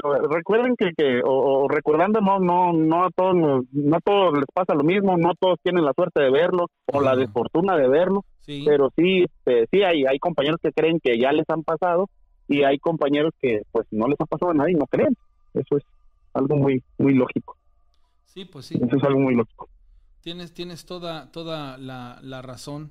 Son de esas cosas Sí, muy, sí. muy locochonas. Oye, amigo, pues gracias por contestarme mi llamada y, y no, digo, no, continuando ¿de con qué? la línea. Estamos para. Ahí, ahí tengo otras historias que después te llamaré ya con más tiempo, ¿no? ¿Cómo no? Con todo gusto. ¿Dónde, ¿Dónde estás en estos instantes tú? Aquí en Sinaloa, estamos en Sinaloa, a la orden. Así es. Gracias, amigo. Un abrazo. Un abrazo, hermano, que estés muy bien. Hasta luego. Hasta luego, gracias, buenas noches. Bueno, ahí nomás para que vayan calando. No todos tienen la oportunidad de ver este tipo de cosas, no todos tienen la capacidad, pues, para experimentar este, este tipo de, este, de situaciones. Eh, bueno, me platicaron sobre la historia de, de- del que es este comandante. Bueno, él tiene más de 30, cua- casi 40 años que sucedió. Debió haber sido por 1980 de esto que platicamos. Dice, me manda unos audios, los voy a poner también. El, el- no es profe, es biólogo. el amigo biólogo. Entonces, a ver ahorita qué, qué nos dicen los audios.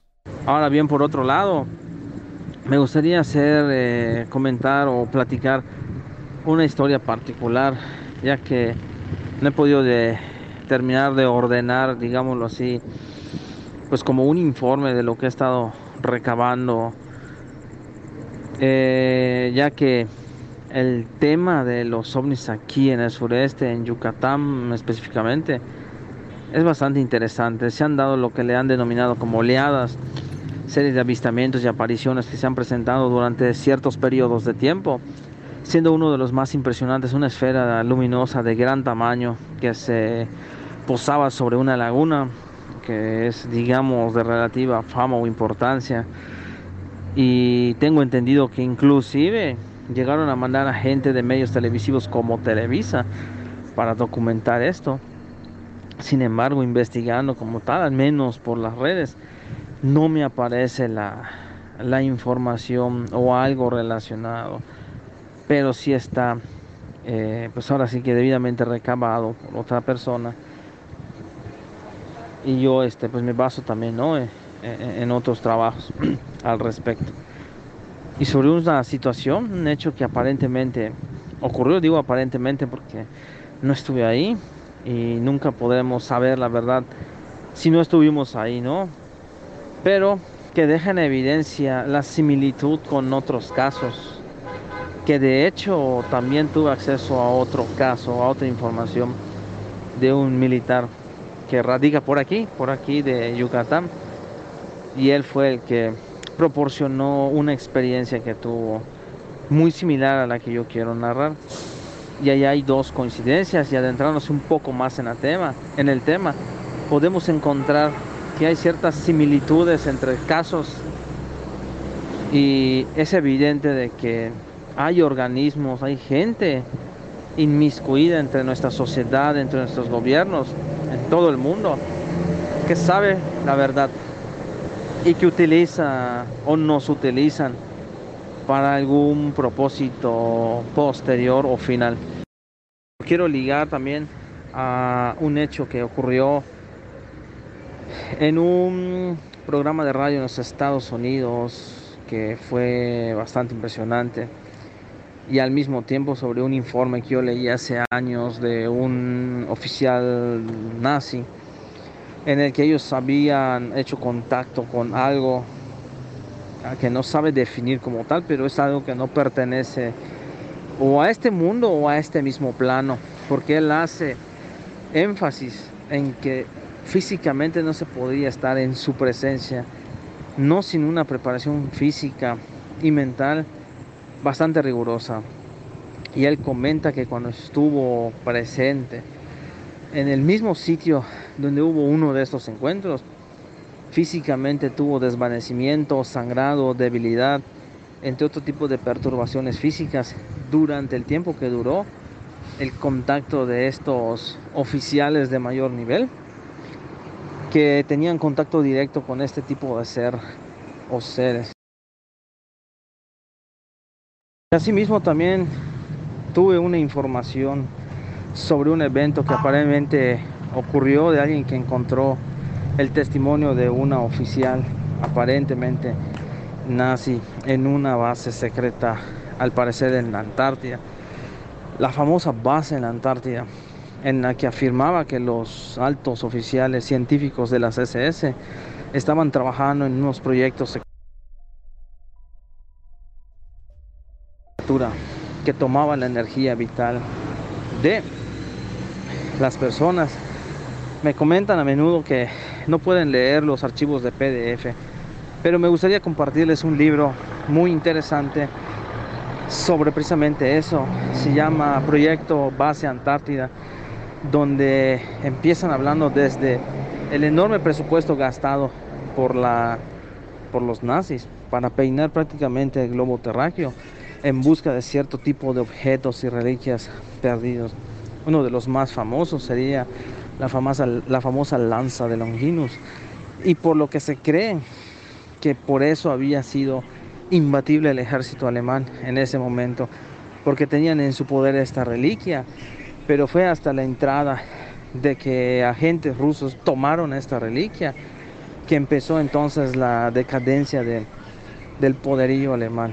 Claro, dentro de lo que podríamos considerar como mitología, porque si bien tecnológicamente ellos tuvieron un avance de 25 años por sobre el resto de las potencias, lamentablemente les faltó gente técnica, enfocándome precisamente en el sector de la aviación, porque ya habían desarrollado naves increíbles y uno de ellos, el famoso Diglock, que básicamente era lo mismo que un ovni un tipo de aeronave que desafiaba las leyes de la gravedad y que no se conoce muy bien el sistema de impulso, pero que evidentemente no era por combustión o por máquina conocida como tal. Era un nuevo tipo de tecnología en desarrollo y que también la verdad por la presura de los estadounidenses y los rusos para entrar en el territorio alemán, específicamente en Berlín, no era por acabar la guerra, sino porque ellos ya estaban terminando un proyecto de armamento nuclear que ya tenían muy avanzado.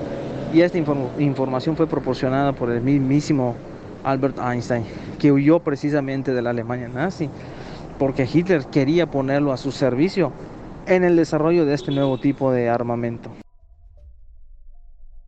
Este tipo de situaciones, cuando te encuentras a alguien pues que le gusta documentarse, resulta ser muy, muy eh, muy interesante, definitivamente. Pero bueno, saludos a nuestros amigos que, también, bueno, les gustan este tipo de tenores. Quiero adentrarme en algo que me hicieron llegar. Dice, esta historia que les voy a contar es algo que me pasó hace tres años a mí en mi colonia. Quiero, quiero primero que nada postearles aquí la imagen. Van a ver una, una fotografía bastante... ¿Cómo, cómo decírselas? tétrica si lo quieren ver así. A ver, ahorita se las voy a poner. Mientras voy leyendo el, contexto. Yo sé que esta imagen ya la vi en algún otro lado. No tengo, no tengo este, la, ahora sí que, digámoslo así, como que el, el contexto para ser muy, muy en específico, pero quiero que lo vean, ¿sale? Ven ustedes esta imagen mientras les platico la, la situación que me enviaron. Dice... Ah, a, sacar de aquí para poderla pegar a un, blog de notas y tener la, la, la lectura más amplia. Esta historia que les voy a contar es algo que pasó hace tres años en mi colonia. Hubo un caso muy fuerte de posesión demoníaca. A una chica que jugó con rituales y fue víctima de posesión. Un día miércoles, como a las 3 de la tarde, se escucharon gritos y golpes a dos casas. Ahí es en donde vivía esta chica con su abuela y tía. Se escuchó como la chica gritaba palabras raras y repetía que iba a matar a su familia. Escuchamos los gritos de la abuela y la tía y estaban prácticamente encerradas en un cuarto. Varios vecinos escuchamos y decidimos llamar a la policía. Al ir a la casa de estas personas, se tocó a la puerta y por la ventana se veía su sala y cocina totalmente tirada y con un charco de sangre. Pensamos que ya las había, este, ya les había pasado algo. Inclusive pensamos que los habían asaltado. Dice, al asomarnos por la ventana, pudimos ver totalmente llena de sangre una parte de la casa. Hasta que llegó la policía, varios vecinos que estaban grabando y atentos a esto, permitieron el acceso de dos unidades y entraron a la fuerza para la sorpresa de ver a la chica totalmente con las manos rasguñadas y una historia total en segundos. La colonia estaba fuera de su casa grabando al sacar a la chica de este lugar. Claramente por su aspecto de su cara se ve una especie de posesión, una chica poseída. Su mirada, su risa y su voz estaban diferentes. Los policías se quedaron mudos ante esto, llegaron los paramédicos y dijeron que esta chica tenía una paranoia muy grave y que era algo muy fuerte. Esta chica se ve que en los videos, bueno, tiene un muy mal aspecto y los, los pueden analizar. Eh, soy Edgardo de León, Guanajuato, saludos. Él me comparte los videos y así como me, me comparte los videos, se los voy a, a, pasar. Se, los voy a pasar.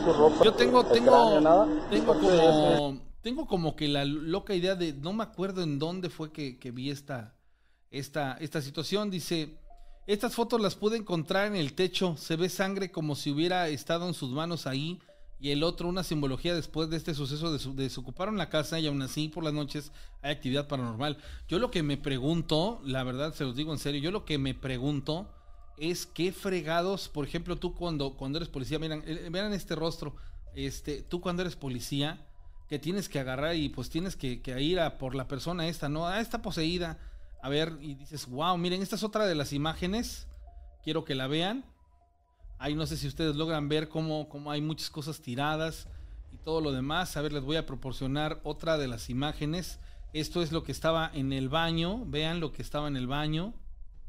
Sorprendente, ¿no? Lo que, lo que se puede llegar a ver de pronto. Y esta última fotografía, que es la que me hizo llegar, que es de tres distintos puntos. A ver, le- les voy a ampliar la foto prácticamente para que la puedan visualizar de mejor manera. De hecho, la voy a ampliar por completo. Me va a dejar de ver unos instantes, no se preocupe. Yo aquí sigo, pero la idea es que puedan ustedes ver. Vean la simbología, vean las manos en el techo. ¿Cómo fregados llegó este personaje hasta el techo? Ay, tú ya me dio escalofríos. Qué fuerte. Qué fuerte, qué, qué increíble, ¿no? ¿Cómo llegó esta, esta persona hasta este punto? ¿Cómo tocó el, el- techo? Wow, eso es que eso, eso sí es algo, eh, digámoslo así, muy, muy, muy fuerte.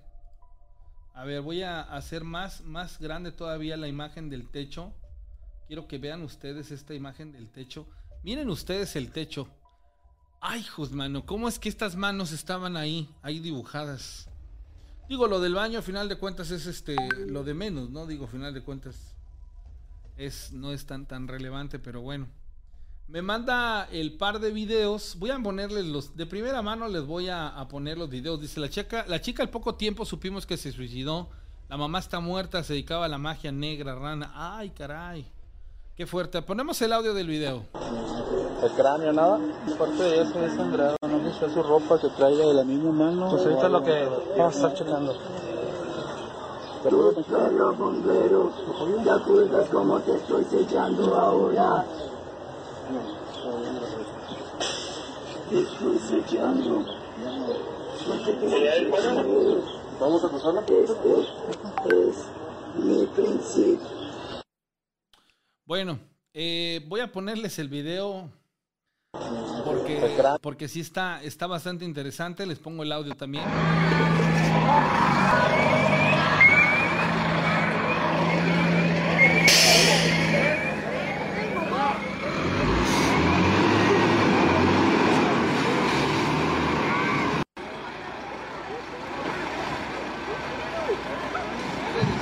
¿Qué?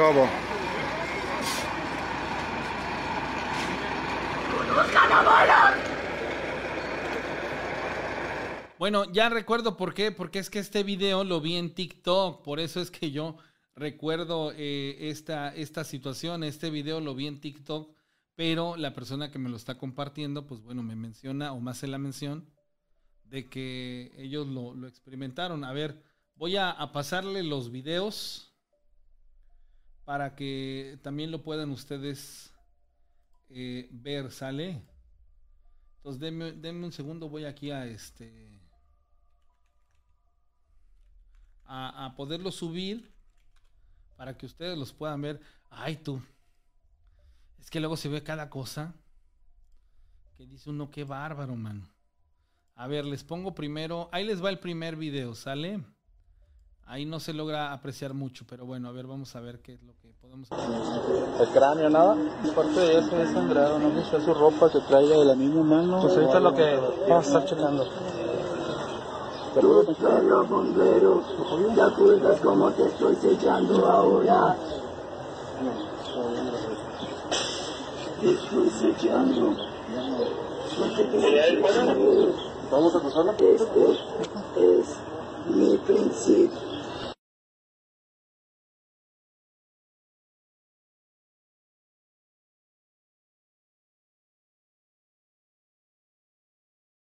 Bueno, a ver, eh, les voy a volver a poner el video. El cráneo, nada. Aparte de eso, es sangrado. No sé su ropa que traiga de la misma mano. Pues ahorita lo que vamos a estar checando. Los bomberos. ¿Te acuerdas cómo te estoy sellando ahora?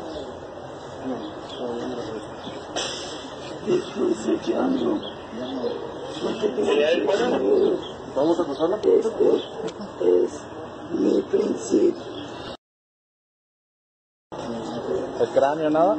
Aparte de eso, es sangrado. No sé si fue su ropa que traiga de la misma mano. Pues ahorita es lo que vamos a estar checando. Los bomberos. ¿Te acuerdas cómo te estoy sellando ahora? Te estoy sellando. ¿Vamos a cruzarla? Este es mi principio. No sé ustedes, pero es tétrico. de plano, o sea, no sé, yo lo, lo, veo y digo, ay, ay. ¿Cómo, ¿Cómo se logran dar este tipo de cosas, no? Este tipo de sucesos, tipo de hechos. Muy, muy, eh, muy interesante. El biólogo ya me compartió por ahí un, un material bastante, bastante interesante. Les voy a volver a subir la foto del rostro de la mujer, porque eso fue lo que más me llamó la atención. Miren cómo se ve esta persona, aparte de, de súper perturbada. Pues bueno, qué, qué increíble, ¿no? Cómo, cómo, cómo logra uno a veces, pues, ver este tipo de cosas. A ver, observen. Se ve una mujer desencajada, una mujer ida, maltratada, maltrecha, como que está albergando algo en su interior. No se ve, no se ve ella como tal, en una crisis muy cañona. Pero también se sabe por la situación en donde está sometida, también se sabe derrotada, derrotada en el aspecto de que pues eh, de alguna u otra manera está prisionero lo que, lo que está en su interior de ella y, y, y- y se deja ver claramente pues que, que tiene una, una especie como de letargo. No sé, son tantas cosas las que se me vienen a la mente cuando veo esto que... Ay, ay, ay, ay, ay, no sé ustedes. Pero está súper interesante esto que mandan. Dice, tengo mi hija de tres años y al pasar siempre por esta casa mi niña llora. Una vez me, me dijo que una persona quería jugar con ellos e hizo mención a un nombre, Bajal, el que la chica poseída dijo. Estoy muy asustado ante esta situación. Varios vecinos nos, nos descansamos, no descansamos y espero obtener ayuda ante esta situación. Es que sabes algo, amigos, es una situación súper, súper, súper delicada. O sea, eh, lo más pronto que te puedo decir, digo, para que no te saques de onda y, y no digas qué puedo hacer, bueno, esto, esto te lo digo a ti, se lo digo a cualquier persona. Mientras tú no aparezcas en el plano astral del personaje, más bien, mientras este personaje no aparezca en tu plano astral, amigo, tú no te preocupes que tú no vas a aparecer en él. Para eso hay que mantenerse equilibrado y a raya, prácticamente ser, eh, si quieres ser o convertirte en espectadores, digo, no hay problema porque pues la curiosidad, ¿verdad? Pero de preferencia, aíslate de todo ese tipo de contextos. ¿Por qué? Porque la sugestión es increíble y esa es la puerta para que todo pase. ¿eh? Así que, que la recomendación más grande, aparte de que si quieres, pues bueno, buscar orientación de qué pueden hacer, pues ya, ya sería bajo esa, esa premisa. Dice JJ Benítez es un famoso escritor que se cree es ficción. Su obra más famosa es Caballo de Troya con varios tomos. ¿Por qué lo digo? Porque este señor no escribe ficción y lo ha afirmado. Todo se basa en informes y testimonios reales sobre lo que luego él desarrolla en los libros. ¿Por qué me interesa tanto? Bueno, su libro Ricky B, una historia oficialmente imposible, trata un caso increíble de un accidente en el periférico de Mérida, de un autobús de pasaje en el que una turista norteamericana pierde la vida. Esta mujer aparentemente fallecida resulta que es investigada por Benítez porque se suponía fue esposa de un señor que la reportó desaparecida. Todo, te concluyo, resultó ser un extraterrestre que en el último encuentro con el investigador desapareció tras una intensa luz, sin dejar mayor eh, eh, rastro. Me manda dos libros, dos, dos PDFs. Muchas gracias, biólogo. Los voy a leer con mucha, con mucha calma para poder comentar más cosas acerca de esto. Y bueno, pues muchas gracias ahí por compartirnos este, este material. Dice Sarino Josa, ay no, Rana, ya no, ya no qué. Tienen la cara desfigurada. Ah, que ya no ponga yo el video. Estaba bien canijo, ¿ah? Este, mándeme pues un saludo viejo. Saludos al aguilucho. Vientos.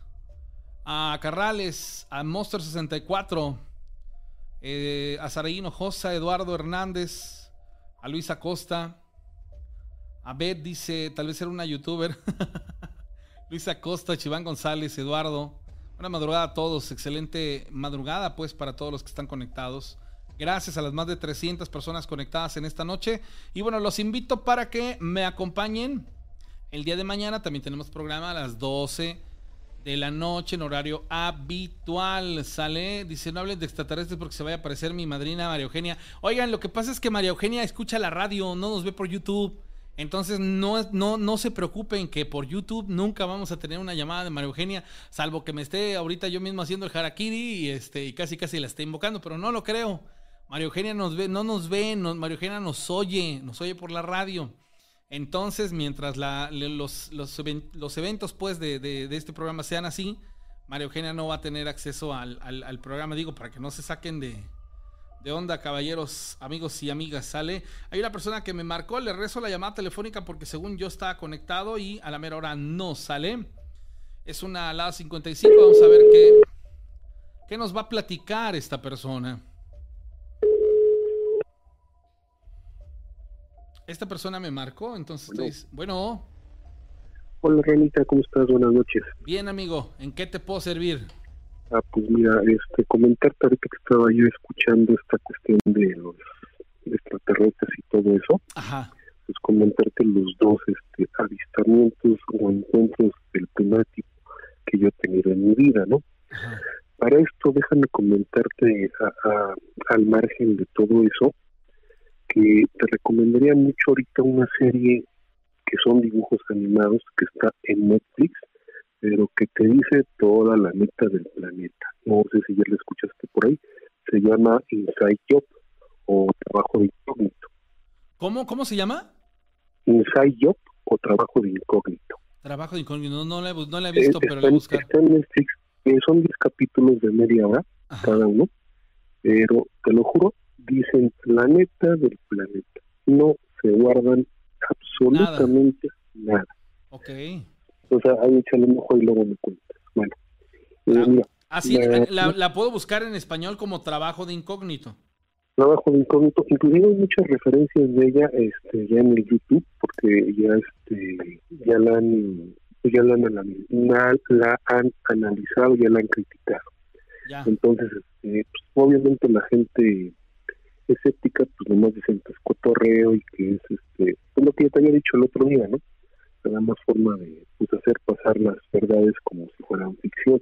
De hecho, sí, la, la, la, la hipnosis dice, la teoría de las personas lagarto, verdad, la llegada a la luna, mentira. Para esta genial y sus, genia y sus colegas, lidiar con las conspiraciones mundiales es un trabajo duro. Ah, miren, esto es, esto es para que más o menos, a ver, voy a quitar primero la imagen de mi amiga, Mario, digo Mario Eugenia, de mi amiga la, la que tenía yo, yo le estoy diciendo Mario Eugenia. Esta es la serie, a ver ahí si, si logran verlo en, en, en la cámara. Eh, eh, sí, se ve que está muy interesante. La voy a ver, ¿eh? ahora sí que recomendación tuya para que la puedan ver también. Y te, digo porque inclusive en el principio, un hombre, están ahí haciendo unos sacrificios, este, bueno, mira, te hablan de todo, de los extraterrestres, de las sociedades secretas, de todo, todo, tío. No se guardan nada, ya es el descaro absoluto. Chécala y ahí, luego se la, se, cuentas a la audiencia, ¿no? Bueno, mira, eh, eh, para esto también te quiero acotar, tú que eres mejor narrador, chécate por ahí, eh, pues el caso Chicle, que se supone que fueron unas excavaciones que hicieron en los 50 ahí por CEU, donde se supone que encontraron este, ruinas arqueológicas, pero que no eran pertenecientes a este plano de existencia, sino que era de, se supone que son de civilizaciones extraterrestres. Ya sabes tú que siempre llegan los gringos y pues, todo se avasalla, ¿no? Todo se agandalla. Inclusive, de hecho, por eso ahora que se dio lo del Estado Islámico, este, eh, eh, todo lo que fue, este, pues ahora sí que los museos de Irak, pues destruyeron todo, ¿no? Porque ahí tenía pues, la cuna de la civilización y por eso este, desaparecieron todo eso, porque pues, obviamente que eso, como tenía relación con lo de los Anunnakis, este, pues lo, lo destruyeron porque no quieren que, absolutamente se sepa nada de eso. Entonces, mira, eh, el primer encuentro que yo tuve con ovnis fue hace más de 15 años, a principios de, este siglo. Yo trabajaba eh, cerca de, tu pobre casa y este y salía las madrugadas porque ya entraba a las 7 de la mañana. Entonces fue un, fueron los primeros días de enero, eh, no recuerdo ahorita el año, inclusive esa noticia la hicieron llamar el famoso ovni de Tlalpan. Fueron durante los primeros días de enero, no me acuerdo qué, año, si fue 2002 o 2003, 2004, por ahí así. Este, pues voy saliendo y para esto pues era una noche y una madrugada bastante despejada, ¿no? Ya ves que sobre todo los días de enero este, hace mucho, mucho frío. Entonces todavía salgo, pues ahora sí que, con el alma todavía oscuro, y ya ves que lo que es diciembre y enero no se ven algunos planetas, ¿no? creo que es Venus y Marte, se ven muy cerca de la pues de lo pues de la luna, ¿no? Entonces eh, yo voy saliendo y cuando voy atravesando la calle se me ocurre mirar hacia el cielo y veo un lucero muy hermoso, ¿no? Entonces me le quedo viendo a este lucero y pasó algo muy curioso el lucero poco a poco empieza a brillar cada vez más y se empieza a hacer más grande, ¿no? Entonces a mí me llama mucho la atención eso, porque tengo, más de cuenta que estaría como a 100 o 200 metros de, de donde estaba yo situado, y, y te digo que este lucero se empezó a hacer cada vez más grande e incandescente. Cuando de repente este casi tengo, se para a los 100 metros, es de cuenta que yo hubiera visto un foco enorme, una luz bastante, bastante brillante, ya, eh, de, considerables dimensiones, cuando de repente se detiene en ese instante, tengo, yo le calculo unos 100, 200 metros del suelo, y en ese momento, porque haz de cuenta que nada más se veía de arriba hacia abajo, no, no, no hacía ningún deslizamiento en ninguna posición, nada más era de subir y bajar. Se hace grande y en ese momento que digo que ya era bastante considerable la luz de ese, de ese objeto, de repente desaparece en un instante.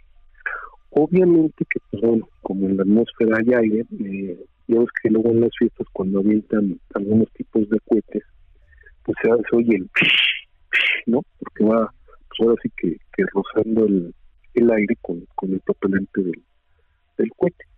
Este objeto hace lo mismo, se oye se oye silbar el aire eh, a una gran velocidad y fuerza y hace y se desaparece. O sea, entonces así como lo viene grande, de repente se fue subiendo, se fue subiendo hasta que desapareció de mi vista.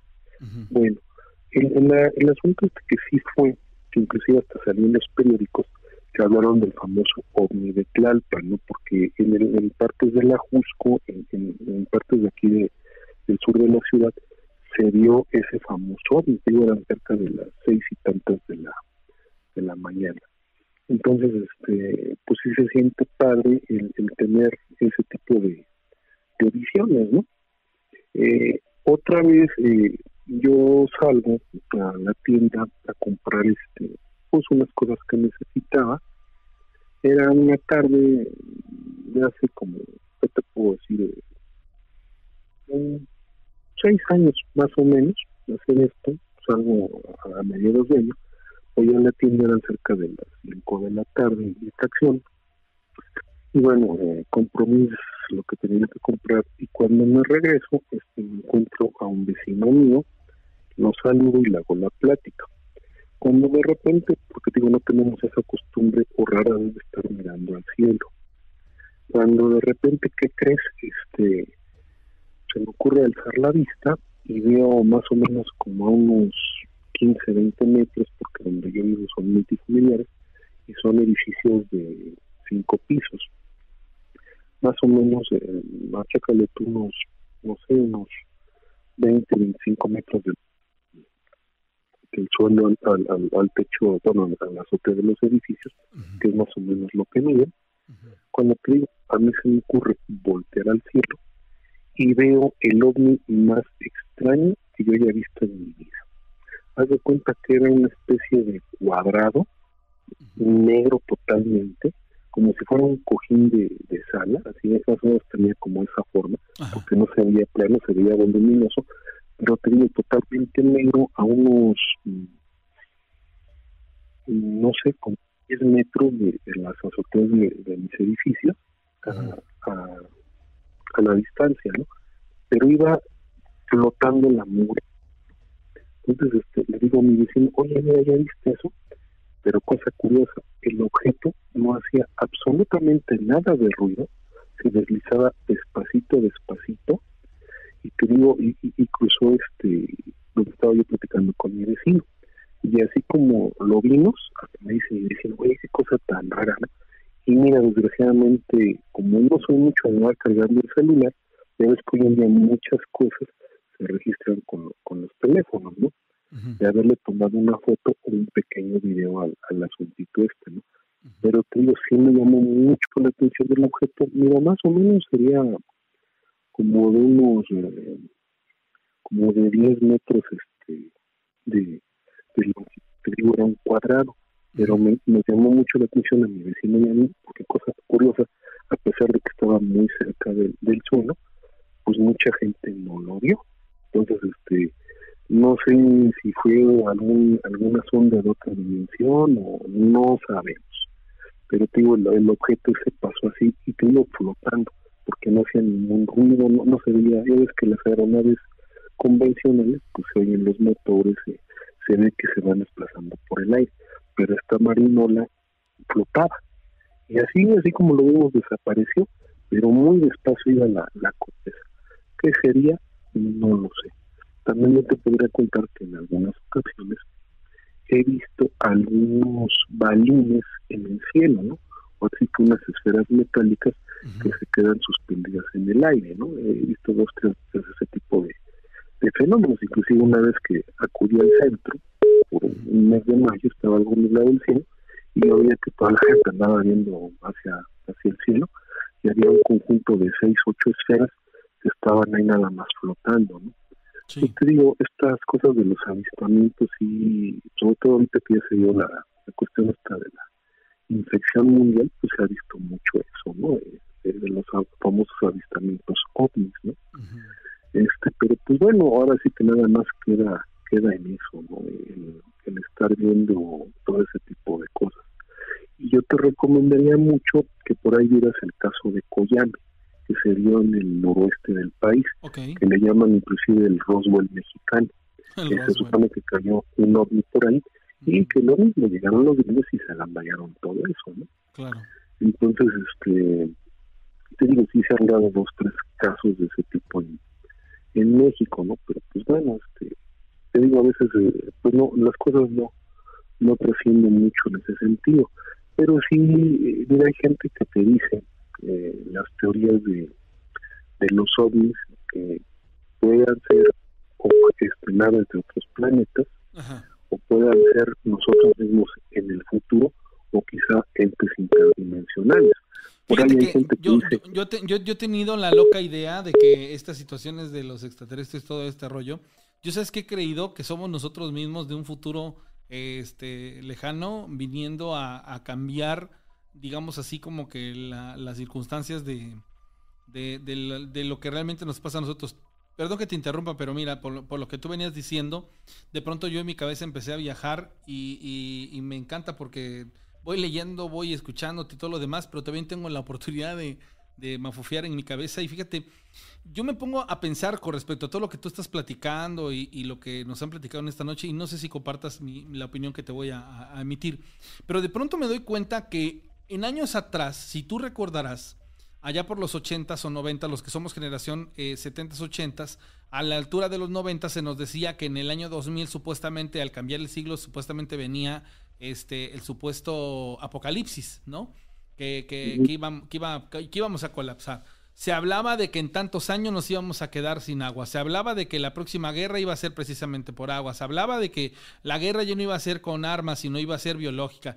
Entonces, si tú te das cuenta, hay muchas cosas que se han estado, están estado postergando, postergando, postergando, postergando. ¿A qué me refiero? a que, a que se supone que el dato está, o sea, es como si casi dijeran, güey, para el 2022 va a haber esto y se van a morir.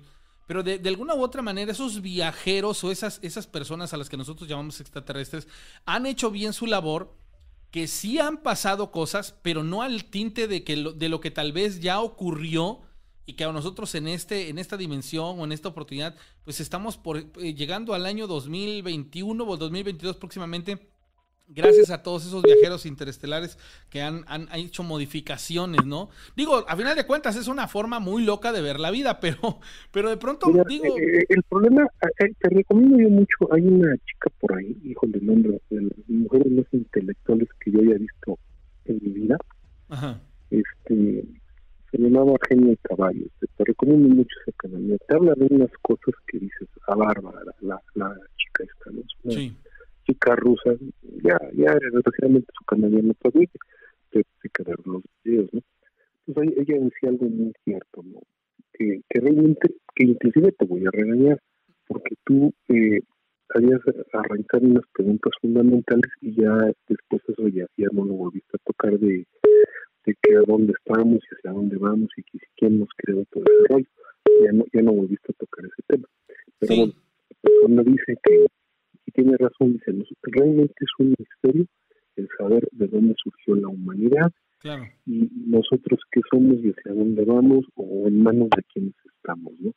Y esto te lo comento también porque también viene a cuento con la cosa esta de las famosas cartas de juego Illuminati, Ajá. que esas cartas las sacaron en los 90, fíjate, cosa curiosa, cómo ya, ya han, ellos mismos han formado el futuro, porque en esas cartas vienen eh, desastres ecológicos, viene lo de los piquetes, viene también lo de lo de las famosas los famosos avistamientos ovnis que se han estado viendo últimamente mucho y también habla de otra cosa que va a haber una plaga de demonios por eso ahorita con respecto a lo que tú ponías de lo del lo del este lo del video de esta de esta chica pues también se han, estado viendo también mucho ese tipo de cosas últimamente no o sea hay muchas manifestaciones que pues de tipo paranormal no entonces este pues sí se están viendo cosas que anteriormente no se veían o no se difundían tanto no entonces este te recomiendo mucho que veas lo de las famosas capitas esas para que veas cómo este cómo ellos ya tienen ya programado todo lo que es el futuro ahora en cuanto a civilizaciones extraterrestres yo te soy honesto ya no creo tanto en los famosos hermanos mayores no que, que, que la, hay algunos que es que iluminados no que te dicen que gracias a ellos nos ha acabado la civilización no porque si así fuera ya no tuviéramos a los que nos están ahí poniendo la bota en el pescuezo no Sí. Inclusive de hecho pues ya, ya ves que se dice que, este cómo se llama este Truman hizo un pacto con estos señores no por lo del famoso incidente de Roswell que por eso este se, rumora mucho que gracias a, los pactos secretos de, de los gobiernos con civilizaciones alienígenas pues ellos eh, van a, a concederle a los gobiernos tecnologías secretas y los gobiernos pues dejan que estas entidades pues experimenten con, con nosotros, ¿no? Por eso es que hay mucho desaparecido, mucha gente abducida. Yo te recomendaría mucho la obra de Salvador Freixero, que señor nos habla también mucho de eso, de, de- de cómo somos, este pues ahora sí que, que mascotas y objetos de inteligencias que nosotros no tenemos ni la más remota idea hasta dónde llega esto, ¿no? Por eso es que te recomendaba yo mucho lo de la serie esta, porque de veras te quedas, órale, ¿no? Lo que dicen, te manejan todo, portales, sectas secretas, eh, sociedades, este entidades biológicas, etcétera, etcétera. Entonces, es algo deben de saber esta gente, ¿no? Que ya, ya nos lo están exponiendo así muy descaradamente. Lo que digo, este, cuando llegaremos a tener, y como lo decía por ahí día el, el arquitecto, ¿no? si tuviéramos contacto con algunas civilizaciones alienígenas, pues no creo que fueran muy benevolentes con nosotros, ¿no? Claro. Por eso es que se, se rumora mucho que por eso somos este pues vasallos de los reptilianos, ¿no? Porque pues está, está, está duro el asunto entre la ficción y la realidad, Ujú. como dicen, entre broma y broma la verdad se ¿no? Dice, dice Carlos García, les recomiendo los libros de Eric Bond, de o- Eric Bond Dannington, que para aquellos que les interese la arqueología y la cultura antigua, dice, hay una relación muy, muy, muy increíble con extraterrestres y todo está relacionado con extraterrestres. Para los que les guste la cultura antigua y la arqueolo- arqueología, libros de Eric Bond Dannington. Entonces sería también interesante buscarlos. Amigo, muchas gracias por tu aportación, te agradezco muchísimo. pues, y adelante. Gracias, buenas noches, hasta luego. Un abrazo. Uf, señores, ¿quieren algo de terror? Hace eh, unas horas fue detenido en el municipio, en un municipio de Puebla, una persona que cargaba eh, unas bolsas. En esas bolsas se encontraban dos cabezas, hombre y mujer. El detenido de nombre Carlos N aceptó haber matado a sus suegros porque lo corrieron a él y a su familia de su casa en la colonia Villa Pasadas en Puebla. La madre y padre y esposa de Carlos se encuentran en calidad de sospechosos por supuestamente haber participado en los homicidios en Puebla. La casa donde habría sucedido los asesinatos está en tal lugar. La policía de, Puebla detuvo a este hombre orinando en la calle y le encuentran la bolsa con las dos cabezas. Esto fue el- la noche del viernes 12 de noviembre, cuando llevaba una bolsa con las cabezas de dos personas. Y este hombre mató y cortó las cabezas a sus suegros en Puebla porque lo corrieron de su casa. Ándala. Ándala, dice. Por cierto, ya, ya me conocía, soy el de los. Ajá, sí, sí, sí. Sí, biólogo. De hecho, sí, sí tengo el contexto de usted. A lo que, a lo que me refiero es a que no habíamos tenido pues el, el acercamiento al, a esto. Es más, yo ahorita tengo más, más conciencia de usted por el arquiviveros. Este, dice. Y sí, el Roswell mexicano ocurrió el 24 de agosto del 74, Santiago de Coyame, en Chihuahua. Esa teoría se le conoce como crononautas. ¡Órale! Dijo uno de los hombres más inteligentes, ¿tú platicarías con una cucaracha? Entonces, ¿crees que un ser avanzado platicaría contigo? Fue una muy buena pregunta, amigo. Hay mucho de este tema para hablarlo y espero tener una oportunidad. Fíjense que, que- que mi amigo Alejandro, con, bueno, con la persona que estaba yo en, la llamada telefónica, este, la otra vez estábamos platicando, había cinco puntos súper interesantes que platicar, pero me dio risa porque les hice una, una primer pregunta y no, mano, se desembocaron con unas cosas, este, que la verdad, bueno, sigo insistiendo y lo voy a seguir diciendo y, esto es algo que también lo he platicado con varias personas. Este tipo de tenores no son para todas o para cualquier clase de personas y perdón que lo externe así, pero necesitamos tener una mente muy abierta, una capacidad de tolerancia también muy, muy grande y, y sobre todo respetar. ¿Por qué? Porque pues a lo mejor nosotros podemos decir eso no es verdad, eso no es cierto y hasta cierto punto estamos en nuestro derecho, ¿no? Aplicamos el sentido común y decimos para mí esto es, es diferente y eso es válido. El problema es cuando queremos imponer la lógica sobre cosas que a veces, es, a veces dices, bueno, ok, sí te entiendo y todo lo demás, pero respétame, ¿no? Y bueno, se empieza ahí a dar un conflicto medio, este... Acanijo dice Oscar, yo he leído peores notas. No, sí, pero pues de pronto abres el YouTube, digo, el, el Facebook y te encuentras ese tipo de cosas. Por eso alguien dice, ¿no? Que, que no ve redes sociales porque se, se, se puede de alguna u otra manera poner muy mal en esencia por esta situación del estar oyendo este tipo de cosas. Hay una persona que me marcó al del 271 208 28, bueno, que me están marcando. Dice, es difícil platicar estos temas. Este. Claro, cómo no. Ahorita ahí reviso su material, biólogo. Deme, deme usted oportunidad y con todo el gusto del mundo lo vamos platicando. Les comentaba yo que en días venideros, si me autorizan mis vacaciones, haremos programa los lunes de 10 a 12. Y luego cortan conmigo y se van con el pavo de 12 a 2. O sea, se prácticamente tendríamos los programas, este, programa doble. Eh, ustedes nomás dejen que me autoricen mis vacaciones. Si no me las autorizan, pues seguimos como estamos. Lunes, miércoles y viernes desde la radio y sábados y domingos desde el estudio. Prácticamente el fin de semana está bastante rico. Nos aventamos historias viernes, sábado, domingo y cerramos mañana lunes.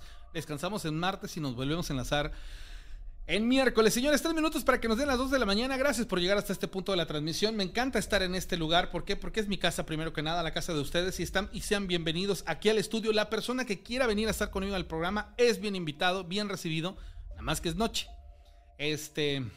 Pero yo estoy seguro que muchas personas eh, tendrán la curiosidad, ¿no? De participar. Aquí tenemos ya toda la indumentaria necesaria para, para platicar con ustedes y quienes quieran vivir la experiencia de estar este, en un programa en vivo, quienes tengan la, la, pues ahora sí que las ganas de participar en el programa y venir y contarnos sus historias, o no, no quieran contar, pero que quieran ver el desarrollo del programa, están invitadísimos. Esta es mi casa y yo los puedo recibir con los brazos abiertos porque me gustaría compartirles también esa parte, ¿sale?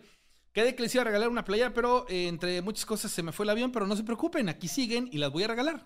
Este, no hay más que decirles. Se viene ya lo de la colecta de juguetes, bueno, ya la tengo encima. Ojalá y se sumen, yo sé que estamos esperando. Bueno, la, la parte importante y para las personas que quieran donar, organícense, orquéstense lo que ustedes quieran, pero por favor, este, que sea entre el final de mes y los primeros 10 días de diciembre, les explico por qué. Porque antes del 15, despuesito del 10, quisiera yo tener la oportunidad de viajar a la Ciudad de México a este a comprar los juguetes. ¿Por qué? Porque el año pasado, este, pues fue nada más un mes de colecta, fue un poco más difícil. Muchas personas, este, pues se quedaron ahí con, con la incertidumbre y las ganas de poder donar. Pero bueno, a final de cuentas, quiero hacer las cosas mejor y con más tiempo. Entonces, este, ojalá se puedan sumar. Si, si no saben cómo hacerlo, me pueden contactar al 271-718-4498 y por ahí les puedo yo dejar este, cómo pueden hacer la donación y todo lo demás. Y no se pasen a preocupar que voy a grabar absolutamente todo con la finalidad de que ustedes queden complacidos, de que lo que aquí se está haciendo lleva un objetivo y ese objetivo es real. ¿Sale? Mientras tanto, señores, buenas noches. Soy César René Morales La Rana y un saludo hasta Rusia para Beth y para Oscar. Este, y para el que ya también lo bloquea el anónimo que se cambió el nombre. O sea, y todavía comete el error de decir las cosas o en la estructura de las cosas de la misma manera. ¿So? Este, para que podamos hacer más cosas, ¿sale? Rufino quiere acompañarte un ratito. ¿Saben algo? Esto de Rufino es por mi compañero, porque yo al señor ni, ni, siquiera vaya ni las buenas noches. Yo no tengo ninguna línea ni ningún contacto con él. Lo que pasa es que son bien mal horas y este y me lo encarrilan. Pero ah, no hagan caso. Este, eso está chistoso. Saludos a Lucy Princesa. No se te olvide mi saludo para Beto García Ranita, que ya mero se va a chambear. Espero el saludo. Ándale, te voy a acusar con el pelón, ¿eh? Porque luego estás que, ay, que no puedes dormir si el pavo no te manda un beso, pero resulta que tal Beto es este, es tu, tu querer. Ándale, mañana le digo, mañana voy a ir de chismoso. Ahorita vas a ver, mano, ahorita mañana, mañana vas a ver. Te voy a acusar con el pavo, que ahí estás diciendo que no, que le dejas la ventana abierta, que llegues y que no toque, que pase directo y mira, ahorita ya estás mandando de saludos a otro. Así son las mujeres hoy en día, mano, híjoles. Pero bueno, pasen la sensacional, señores. Buenas noches, buena madrugada. Ay, me encanta verme porque me veo guapetón. Hoy me, me, me rasuré aquí, acá y me, me quité un poquito aquí de- del bigotito de la barbita. Ese perfil que tengo, güey, yo me veo en las cámaras y digo, ya nomás pecho palomo acá, sabrosón. Las cosas bien hechas, vaya, se, se notan a, a primera vista. Pasen la sensacional, señores. Buenas noches. Y nos escuchamos mañana.